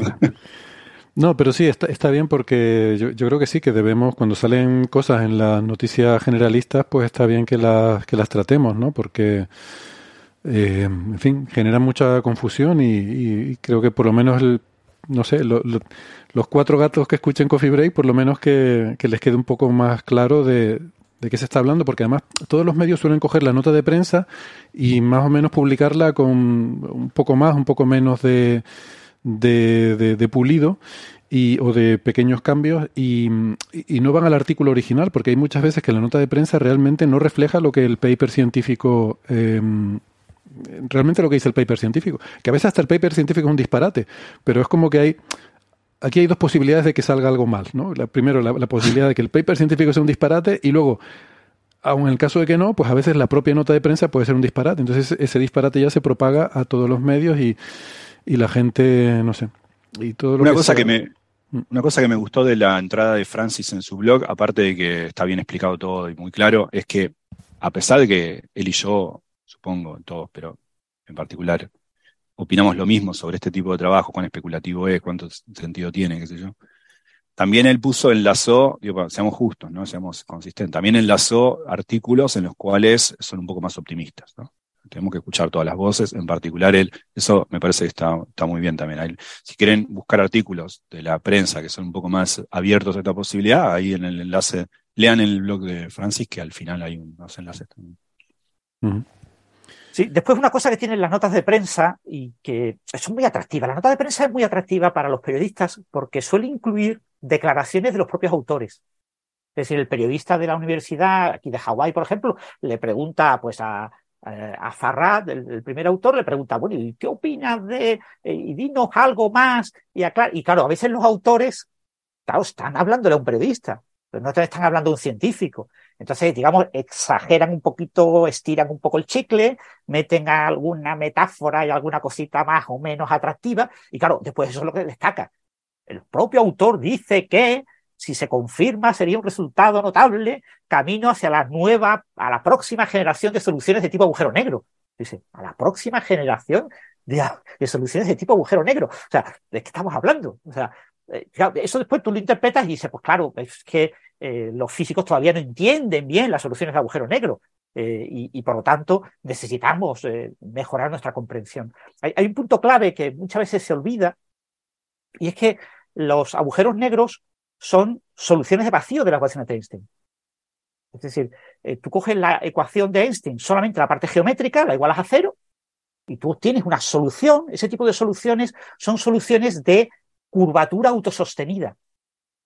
El propio campo gravitacional gravita, porque tiene energía, y la fuente de la gravedad es la, es la energía. Entonces, como la propia curvatura tiene energía, autogravita y da lugar a soluciones autosostenidas que en, física matemática se suelen llamar solitones. Y los agujeros negros son soluciones de tipo solitón gravitacional.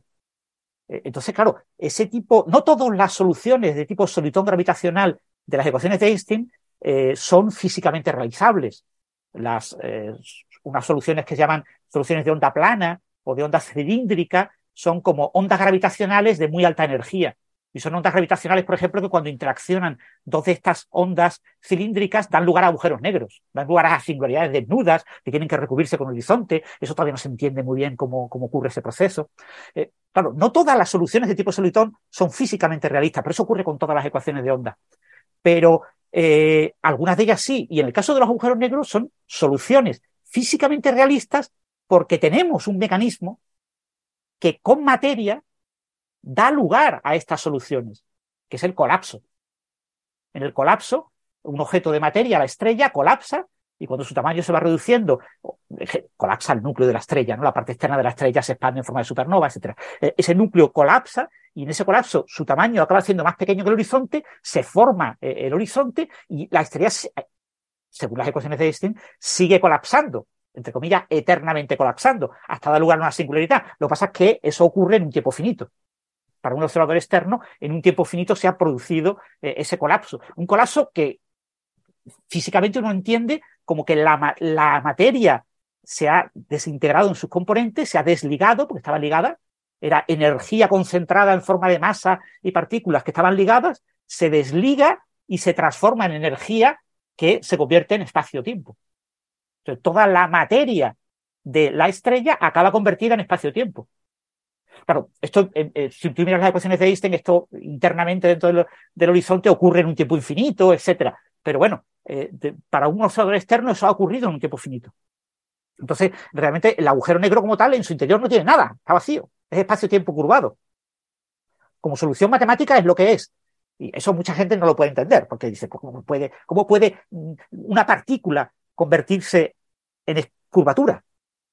¿Cómo una excitación de esa, perdona, esa, es que esa explicación es un poco, eh, o, sea, eh, o, esa argumentación es un poco difícil de, digerir porque al final el observador externo puede intuir lo que está pasando, pero no, no tiene información de lo que pasa más allá del horizonte. Entonces uno pensaría que el relevante es el observador interno, pero para el observador interno eh, es lo que tú decías, ¿no? El tiempo se va dilatando. Entonces, bueno, es un poco difícil de, de intentar visualizar el, el, proceso, ¿no? Realmente lo que está pasando. Al final, es que con estas cosas de la relatividad, yo, yo creo que eh, para evitar eh, entrar en conflictos mentales, uno tiene que plantear un observador y qué es lo que mide ese observador. Um, porque otro tipo de cosas. Entonces, en ese sentido, no entiendo muy bien qué quiere decir un observador externo eh, viendo el interior de un agujero negro, que sabemos que no puede llegar la información de ahí. No, sí, no, que, que desde ese punto de vista, bueno, así nos quitamos ese el observador que está dentro, en principio, en principio la singularidad está en su futuro, y como nuestro futuro, está en el infinito. Es decir, echas un tiempo, la, internamente la curvatura se vuelve eh, infinita, pero eh, eh, eso hace que la longitud entre la posición del horizonte y la posición de la singularidad es infinita en tiempo. Mm. Es decir, echa un tiempo infinito en llegar. Claro, en ese proceso se espaguetiza infinitamente. Todas sus partículas, todos sus constituyentes se separan tanto como pueden llegar a separarse. y los objetos, cuando la longitud de onda crece al máximo, pues acaban diluyéndose. Es decir, si tú tienes un objeto, una cierta excitación tipo electrón concentrada en una pequeña región del espacio y ahora tú estiras esa eh, distribución ad infinitum, pues desaparece. Ya no puedes hablar de excitación.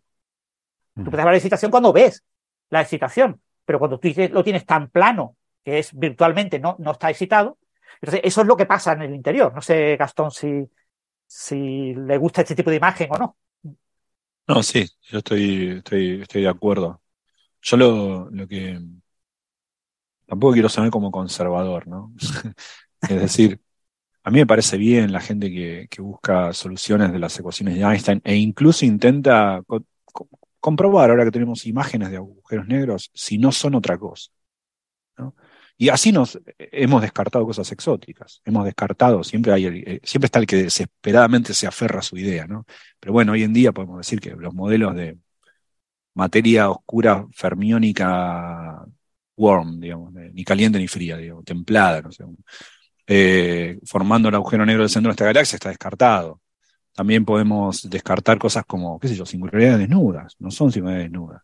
Podemos descartar un montón de cosas, son cosas exóticas, ¿no? Eh, podemos, podemos usar eso, no está mal.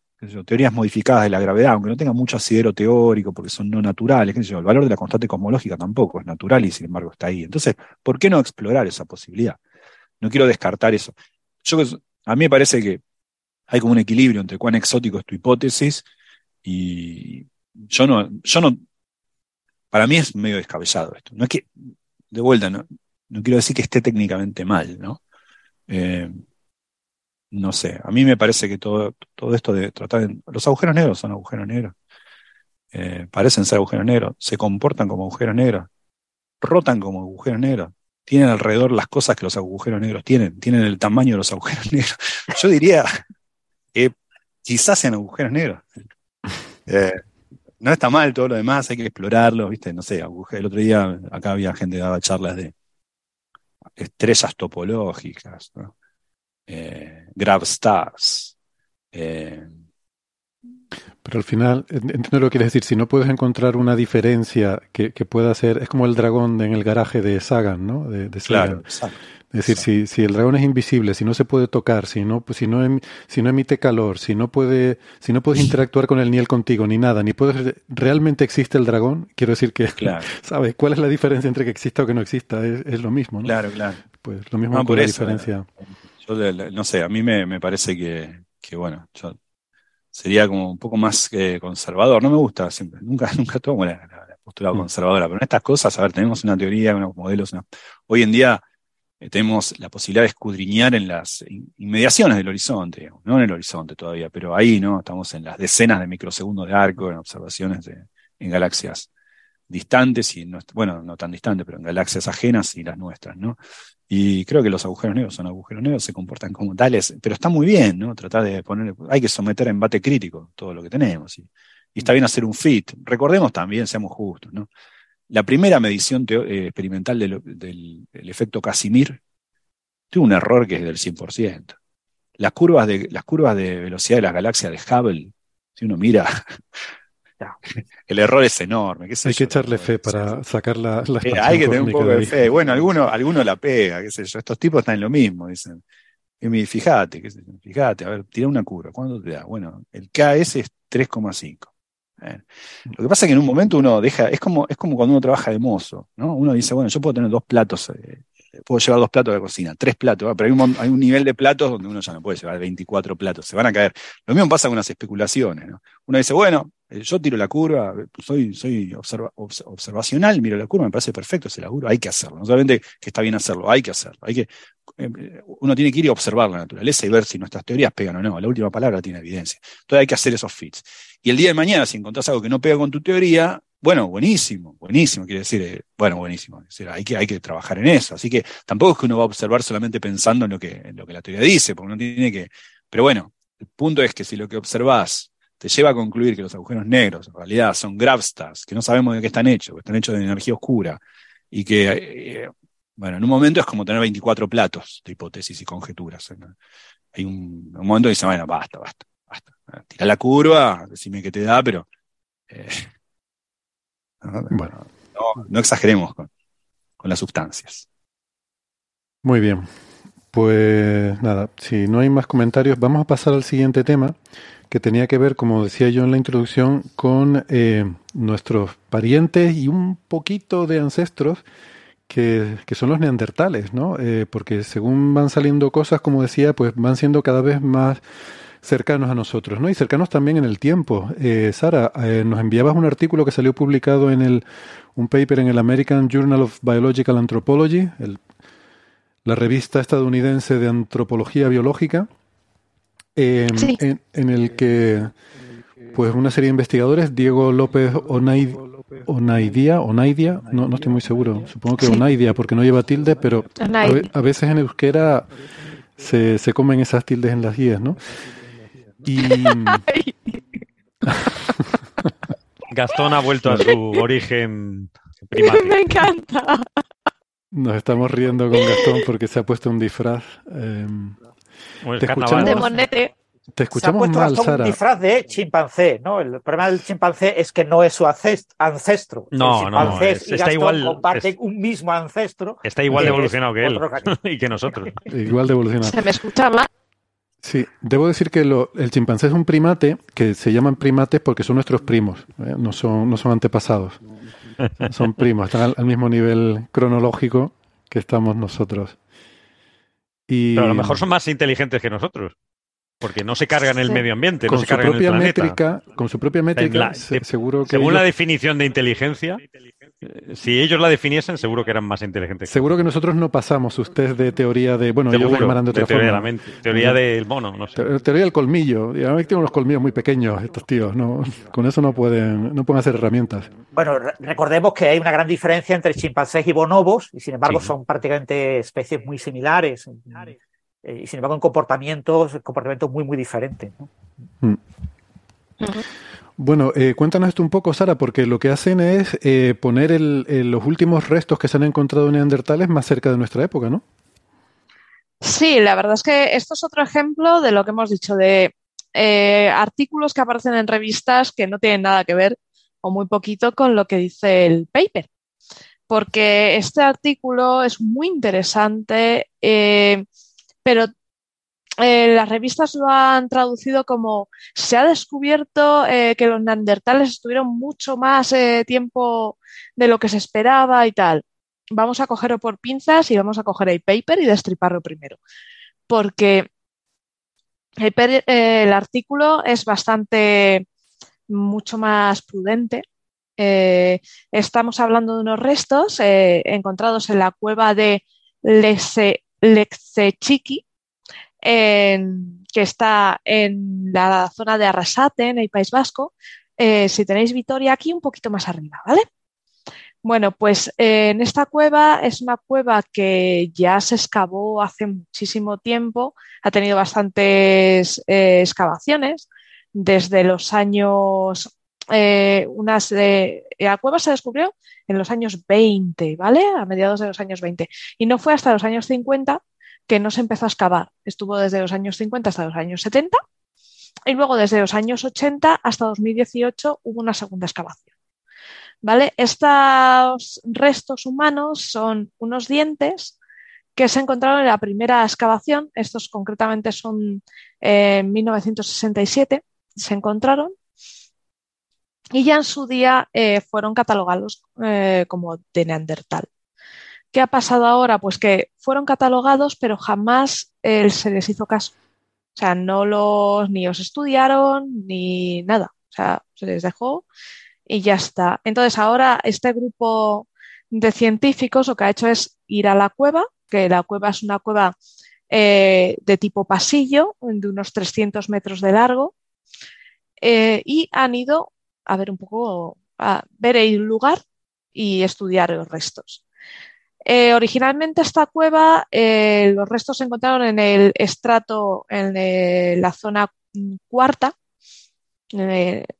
pero se ha visto que es que tuvieron, a la hora de dividir en celdas lo que es la parte excavada, lo hicieron de una forma muy peculiar.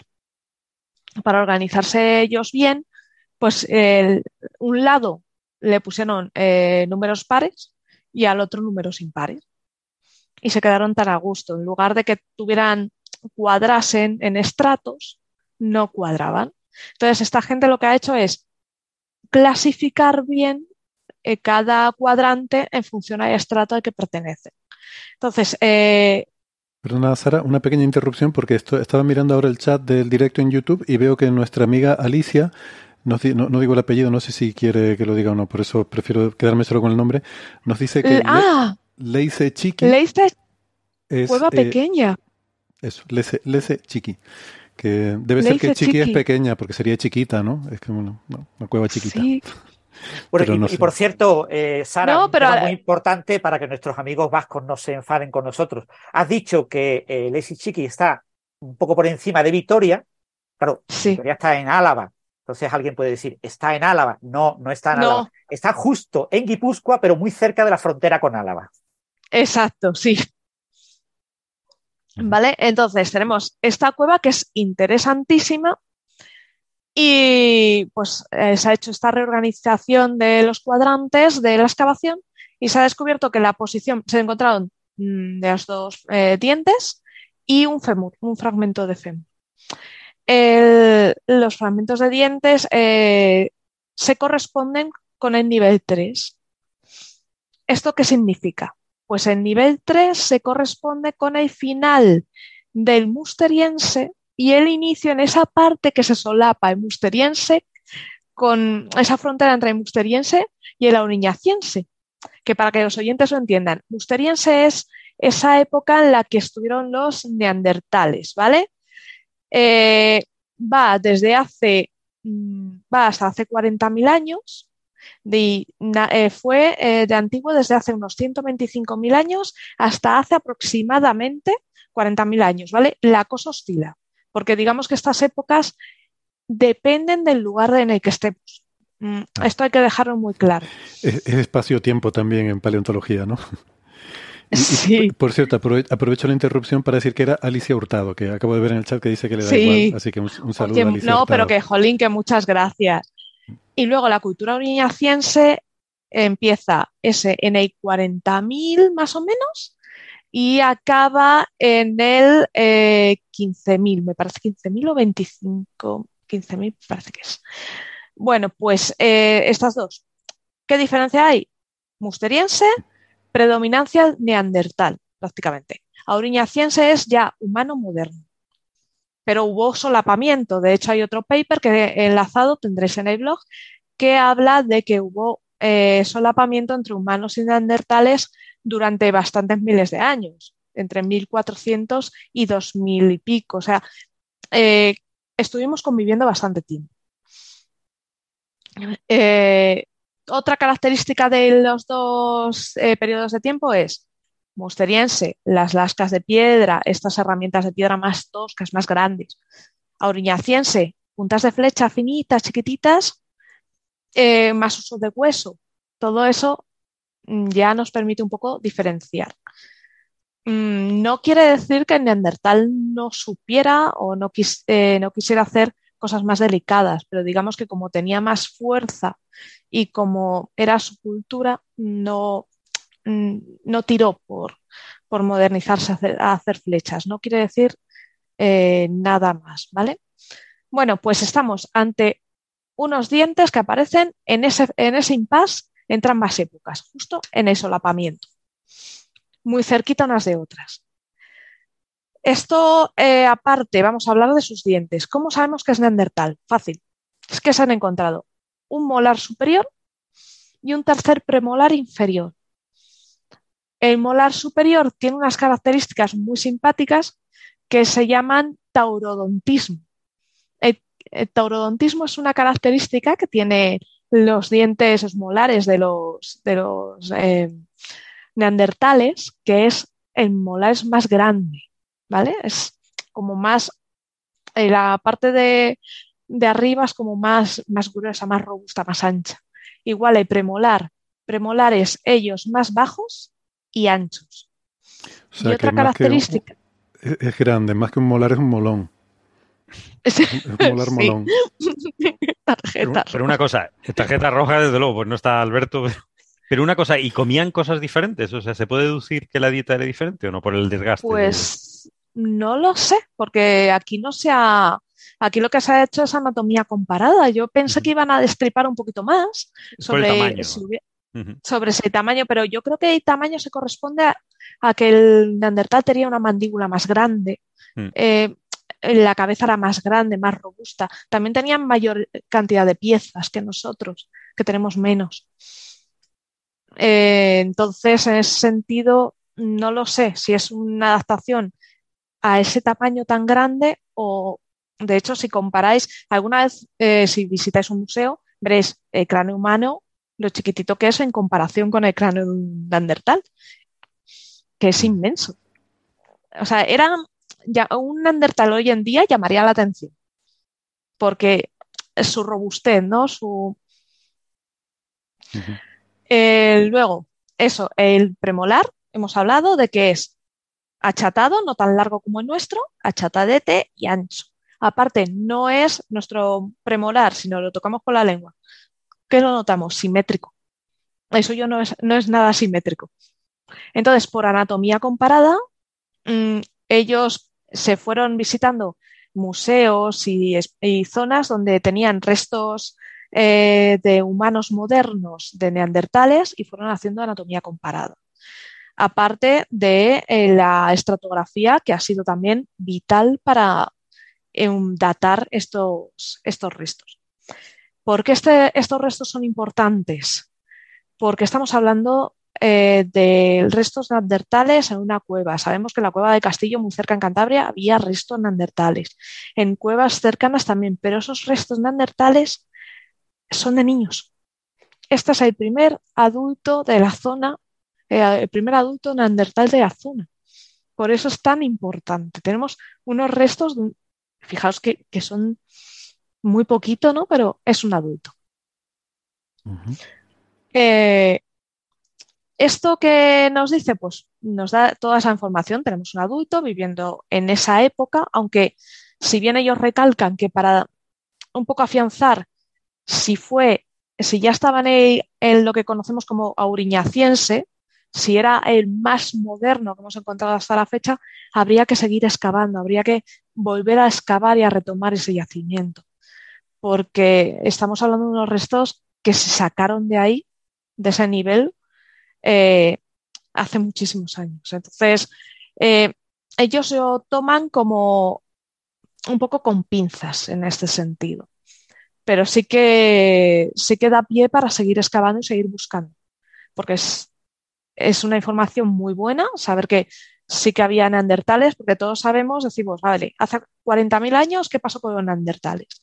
Desaparecen hay una hipótesis, eh, porque no se sabe por qué desaparecen realmente.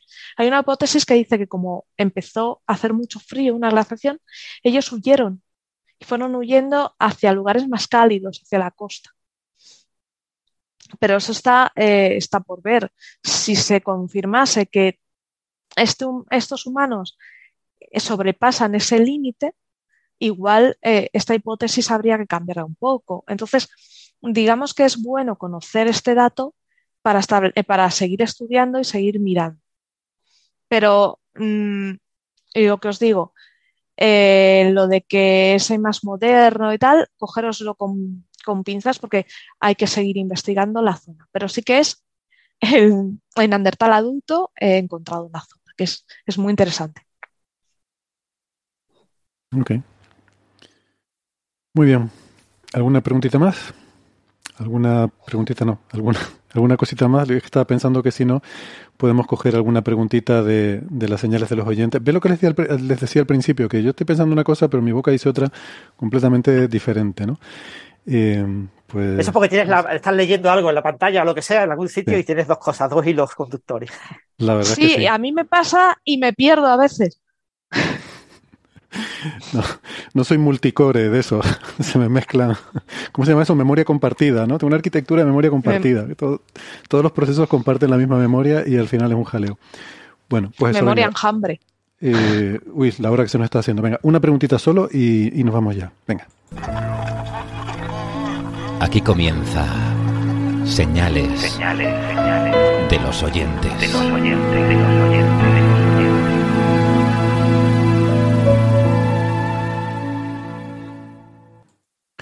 Bueno, pues vamos a mirar, como digo, una preguntita rápida, eh, aunque no sé si esta lo será. Pregunta Cristina Hernández. Eh, ¿Y si Gastón y el agujero negro es teológico, teleológico, en la forma de que el espacio tome un sentido dentro, equivalga a dimensiones temporales y lo que tenga delante, lo que cae sea su No, o sea, no entiendo, no entiendo, la redacción, perdona. Creo que la tienes delante también en el chat, ¿verdad, Gastón? Eh, o sea, pero vamos, tiene que ver eso con que el que el espacio tome un sentido dentro equivalga, a dimensiones temporales. Supongo que esto tiene que ver con esto que se dice a veces de que una vez dentro del agujero negro el espacio se convierte en tiempo, el tiempo en espacio. Esto lo has comentado tú alguna vez, que creo que se refiere a que la singularidad, que era un punto en el espacio, pasa a ser algo que está siempre en, que está en tu futuro, ¿no? y lo que tenga delante, lo que cae sea su futuro que no puede ver. Esa es la pregunta. Eh, tienes el micrófono cerrado. Estás muteado, mm. Perdón, es lo que decía Francis antes, ¿no? Es esta idea de que, primero, que no es que todo el espacio se convierta en tiempo. La dirección radial en la que yo voy cayendo, supone, voy acercándome, esa se convierte en tiempo cuando paso dentro del agujero negro. Entonces, lo que es desde afuera se ve acercarse a la singularidad, como decía Francis antes, una vez que estoy adentro, es esperar por la singularidad, porque eso lo que, lo que antes era esperar por llegar a un dado radio, ahora es esperar por un dado tiempo. Eh, un dado tiempo que visto desde afuera es infinito, pero para el observador que cae, el tiempo propio es finito. Eh, Deja de preguntarte una cosa, porque eso siempre me ha parecido muy confuso. Cuando se dice esa frase, eso es lo mismo que decir que espacio y tiempo están relacionados, por ejemplo, como cuando viajas en tren, que puedes hablar de que una ciudad está a no sé cuánto, a 200 kilómetros o a hora y media. Mm, eh, bueno, hablando algo parecido? Más o menos, porque eso uno lo puede hacer siempre, porque como hay una velocidad en la naturaleza que es constante, eso te permite traducir una cosa en la otra. De hecho, cuando así hablamos en astrofísica, ¿no? cuando decimos está un año luz, estamos hablando de, eh, que, de lo que tardaría, estamos hablando de un tiempo, pero ¿cuál? Bueno, aquel ente que va a la velocidad constante, entonces es una, termina siendo una distancia. Esa traducción entre tiempo y distancia, uno cree, agrega la palabra luz, pero está haciendo esa traducción en la cabeza, está traduciendo un tiempo en una distancia, aferrándose a que hay un elemento en la naturaleza que va a velocidad constante. Uno, eso lo puede hacer siempre, pero esto es distinto, esto es en efecto la, coordenada, que es una, una, una coordenada espacial, en la que uno puede ir y volver hacia atrás, adentro del agujero negro adquiere todas las propiedades del tiempo. Es un, adentro del agujero negro, esa coordenada radial es un tiempo, es el, es el tiempo, es el único tiempo que hay adentro del agujero negro. Esto se relaciona con que la es, es, algo bastante escurridizo desde el punto de vista conceptual. La superficie de un agujero negro, el llamado horizonte de eventos o horizonte de sucesos, aunque esté a una distancia finita de mí, incluso una distancia fija si yo estoy orbitando en torno a él, ese ente es a la velocidad de la luz no se mueve respecto a mí. Pero lo que ocurre ahí es lo mismo, por decirlo de alguna forma, que un, un fotón experimenta. El tiempo, por eso el tiempo no transcurre. Digamos. El, el, horizonte del agujero negro no es ni espacio ni tiempo. Es una combinación justo a 45 grados. Es lo mismo que ser a la velocidad. Es una superficie nula, se dice matemáticamente. Es una superficie que es a la velocidad de la luz. Entonces, es como un poco la superficie divisoria entre lo que afuera es el tiempo, es el tiempo, y la, coordenada radial es el espacio, cuando uno pasa adentro se invierten esos roles. Y la coordenada otro espacial pasa a ser la temporal y la temporal pasa a ser la ah, real. Lo que estás diciendo es que los intervalos que son, lo que en inglés se llaman space-like o time-like, Claro. Pasan a ser de uno al otro. Ah, vale, vale. los tipos espacios pasan a ser tipo tiempos y los, los tipo tiempos pasan a ser tipo espacio. Entonces, eh, ahora bien, una vez adentro del agujero negro, si bien lo que era acercarse a la singularidad desde el punto de vista dentro es esperar por ella, aquellos observadores que cayeron primero y entonces tienen que esperar por ella menos, digámoslo de esa manera, esos igual no se pueden comunicar conmigo porque yo estoy en su pasado. Mm. Claro, y no puedes ir hacia atrás. Exacto, por eso no puedo ir hacia atrás, porque ir hacia atrás es ir hacia el pasado. Exacto. Ok. Muy bien, pues ir hacia el pasado no, pero hacia el futuro nos hemos ido mucho en este episodio, así que yo creo que con esto le ponemos un lacito, creo que ha quedado eh, muy bien, me lo he pasado muy bien, me ha gustado mucho. Yo también, sí, sí. Así que...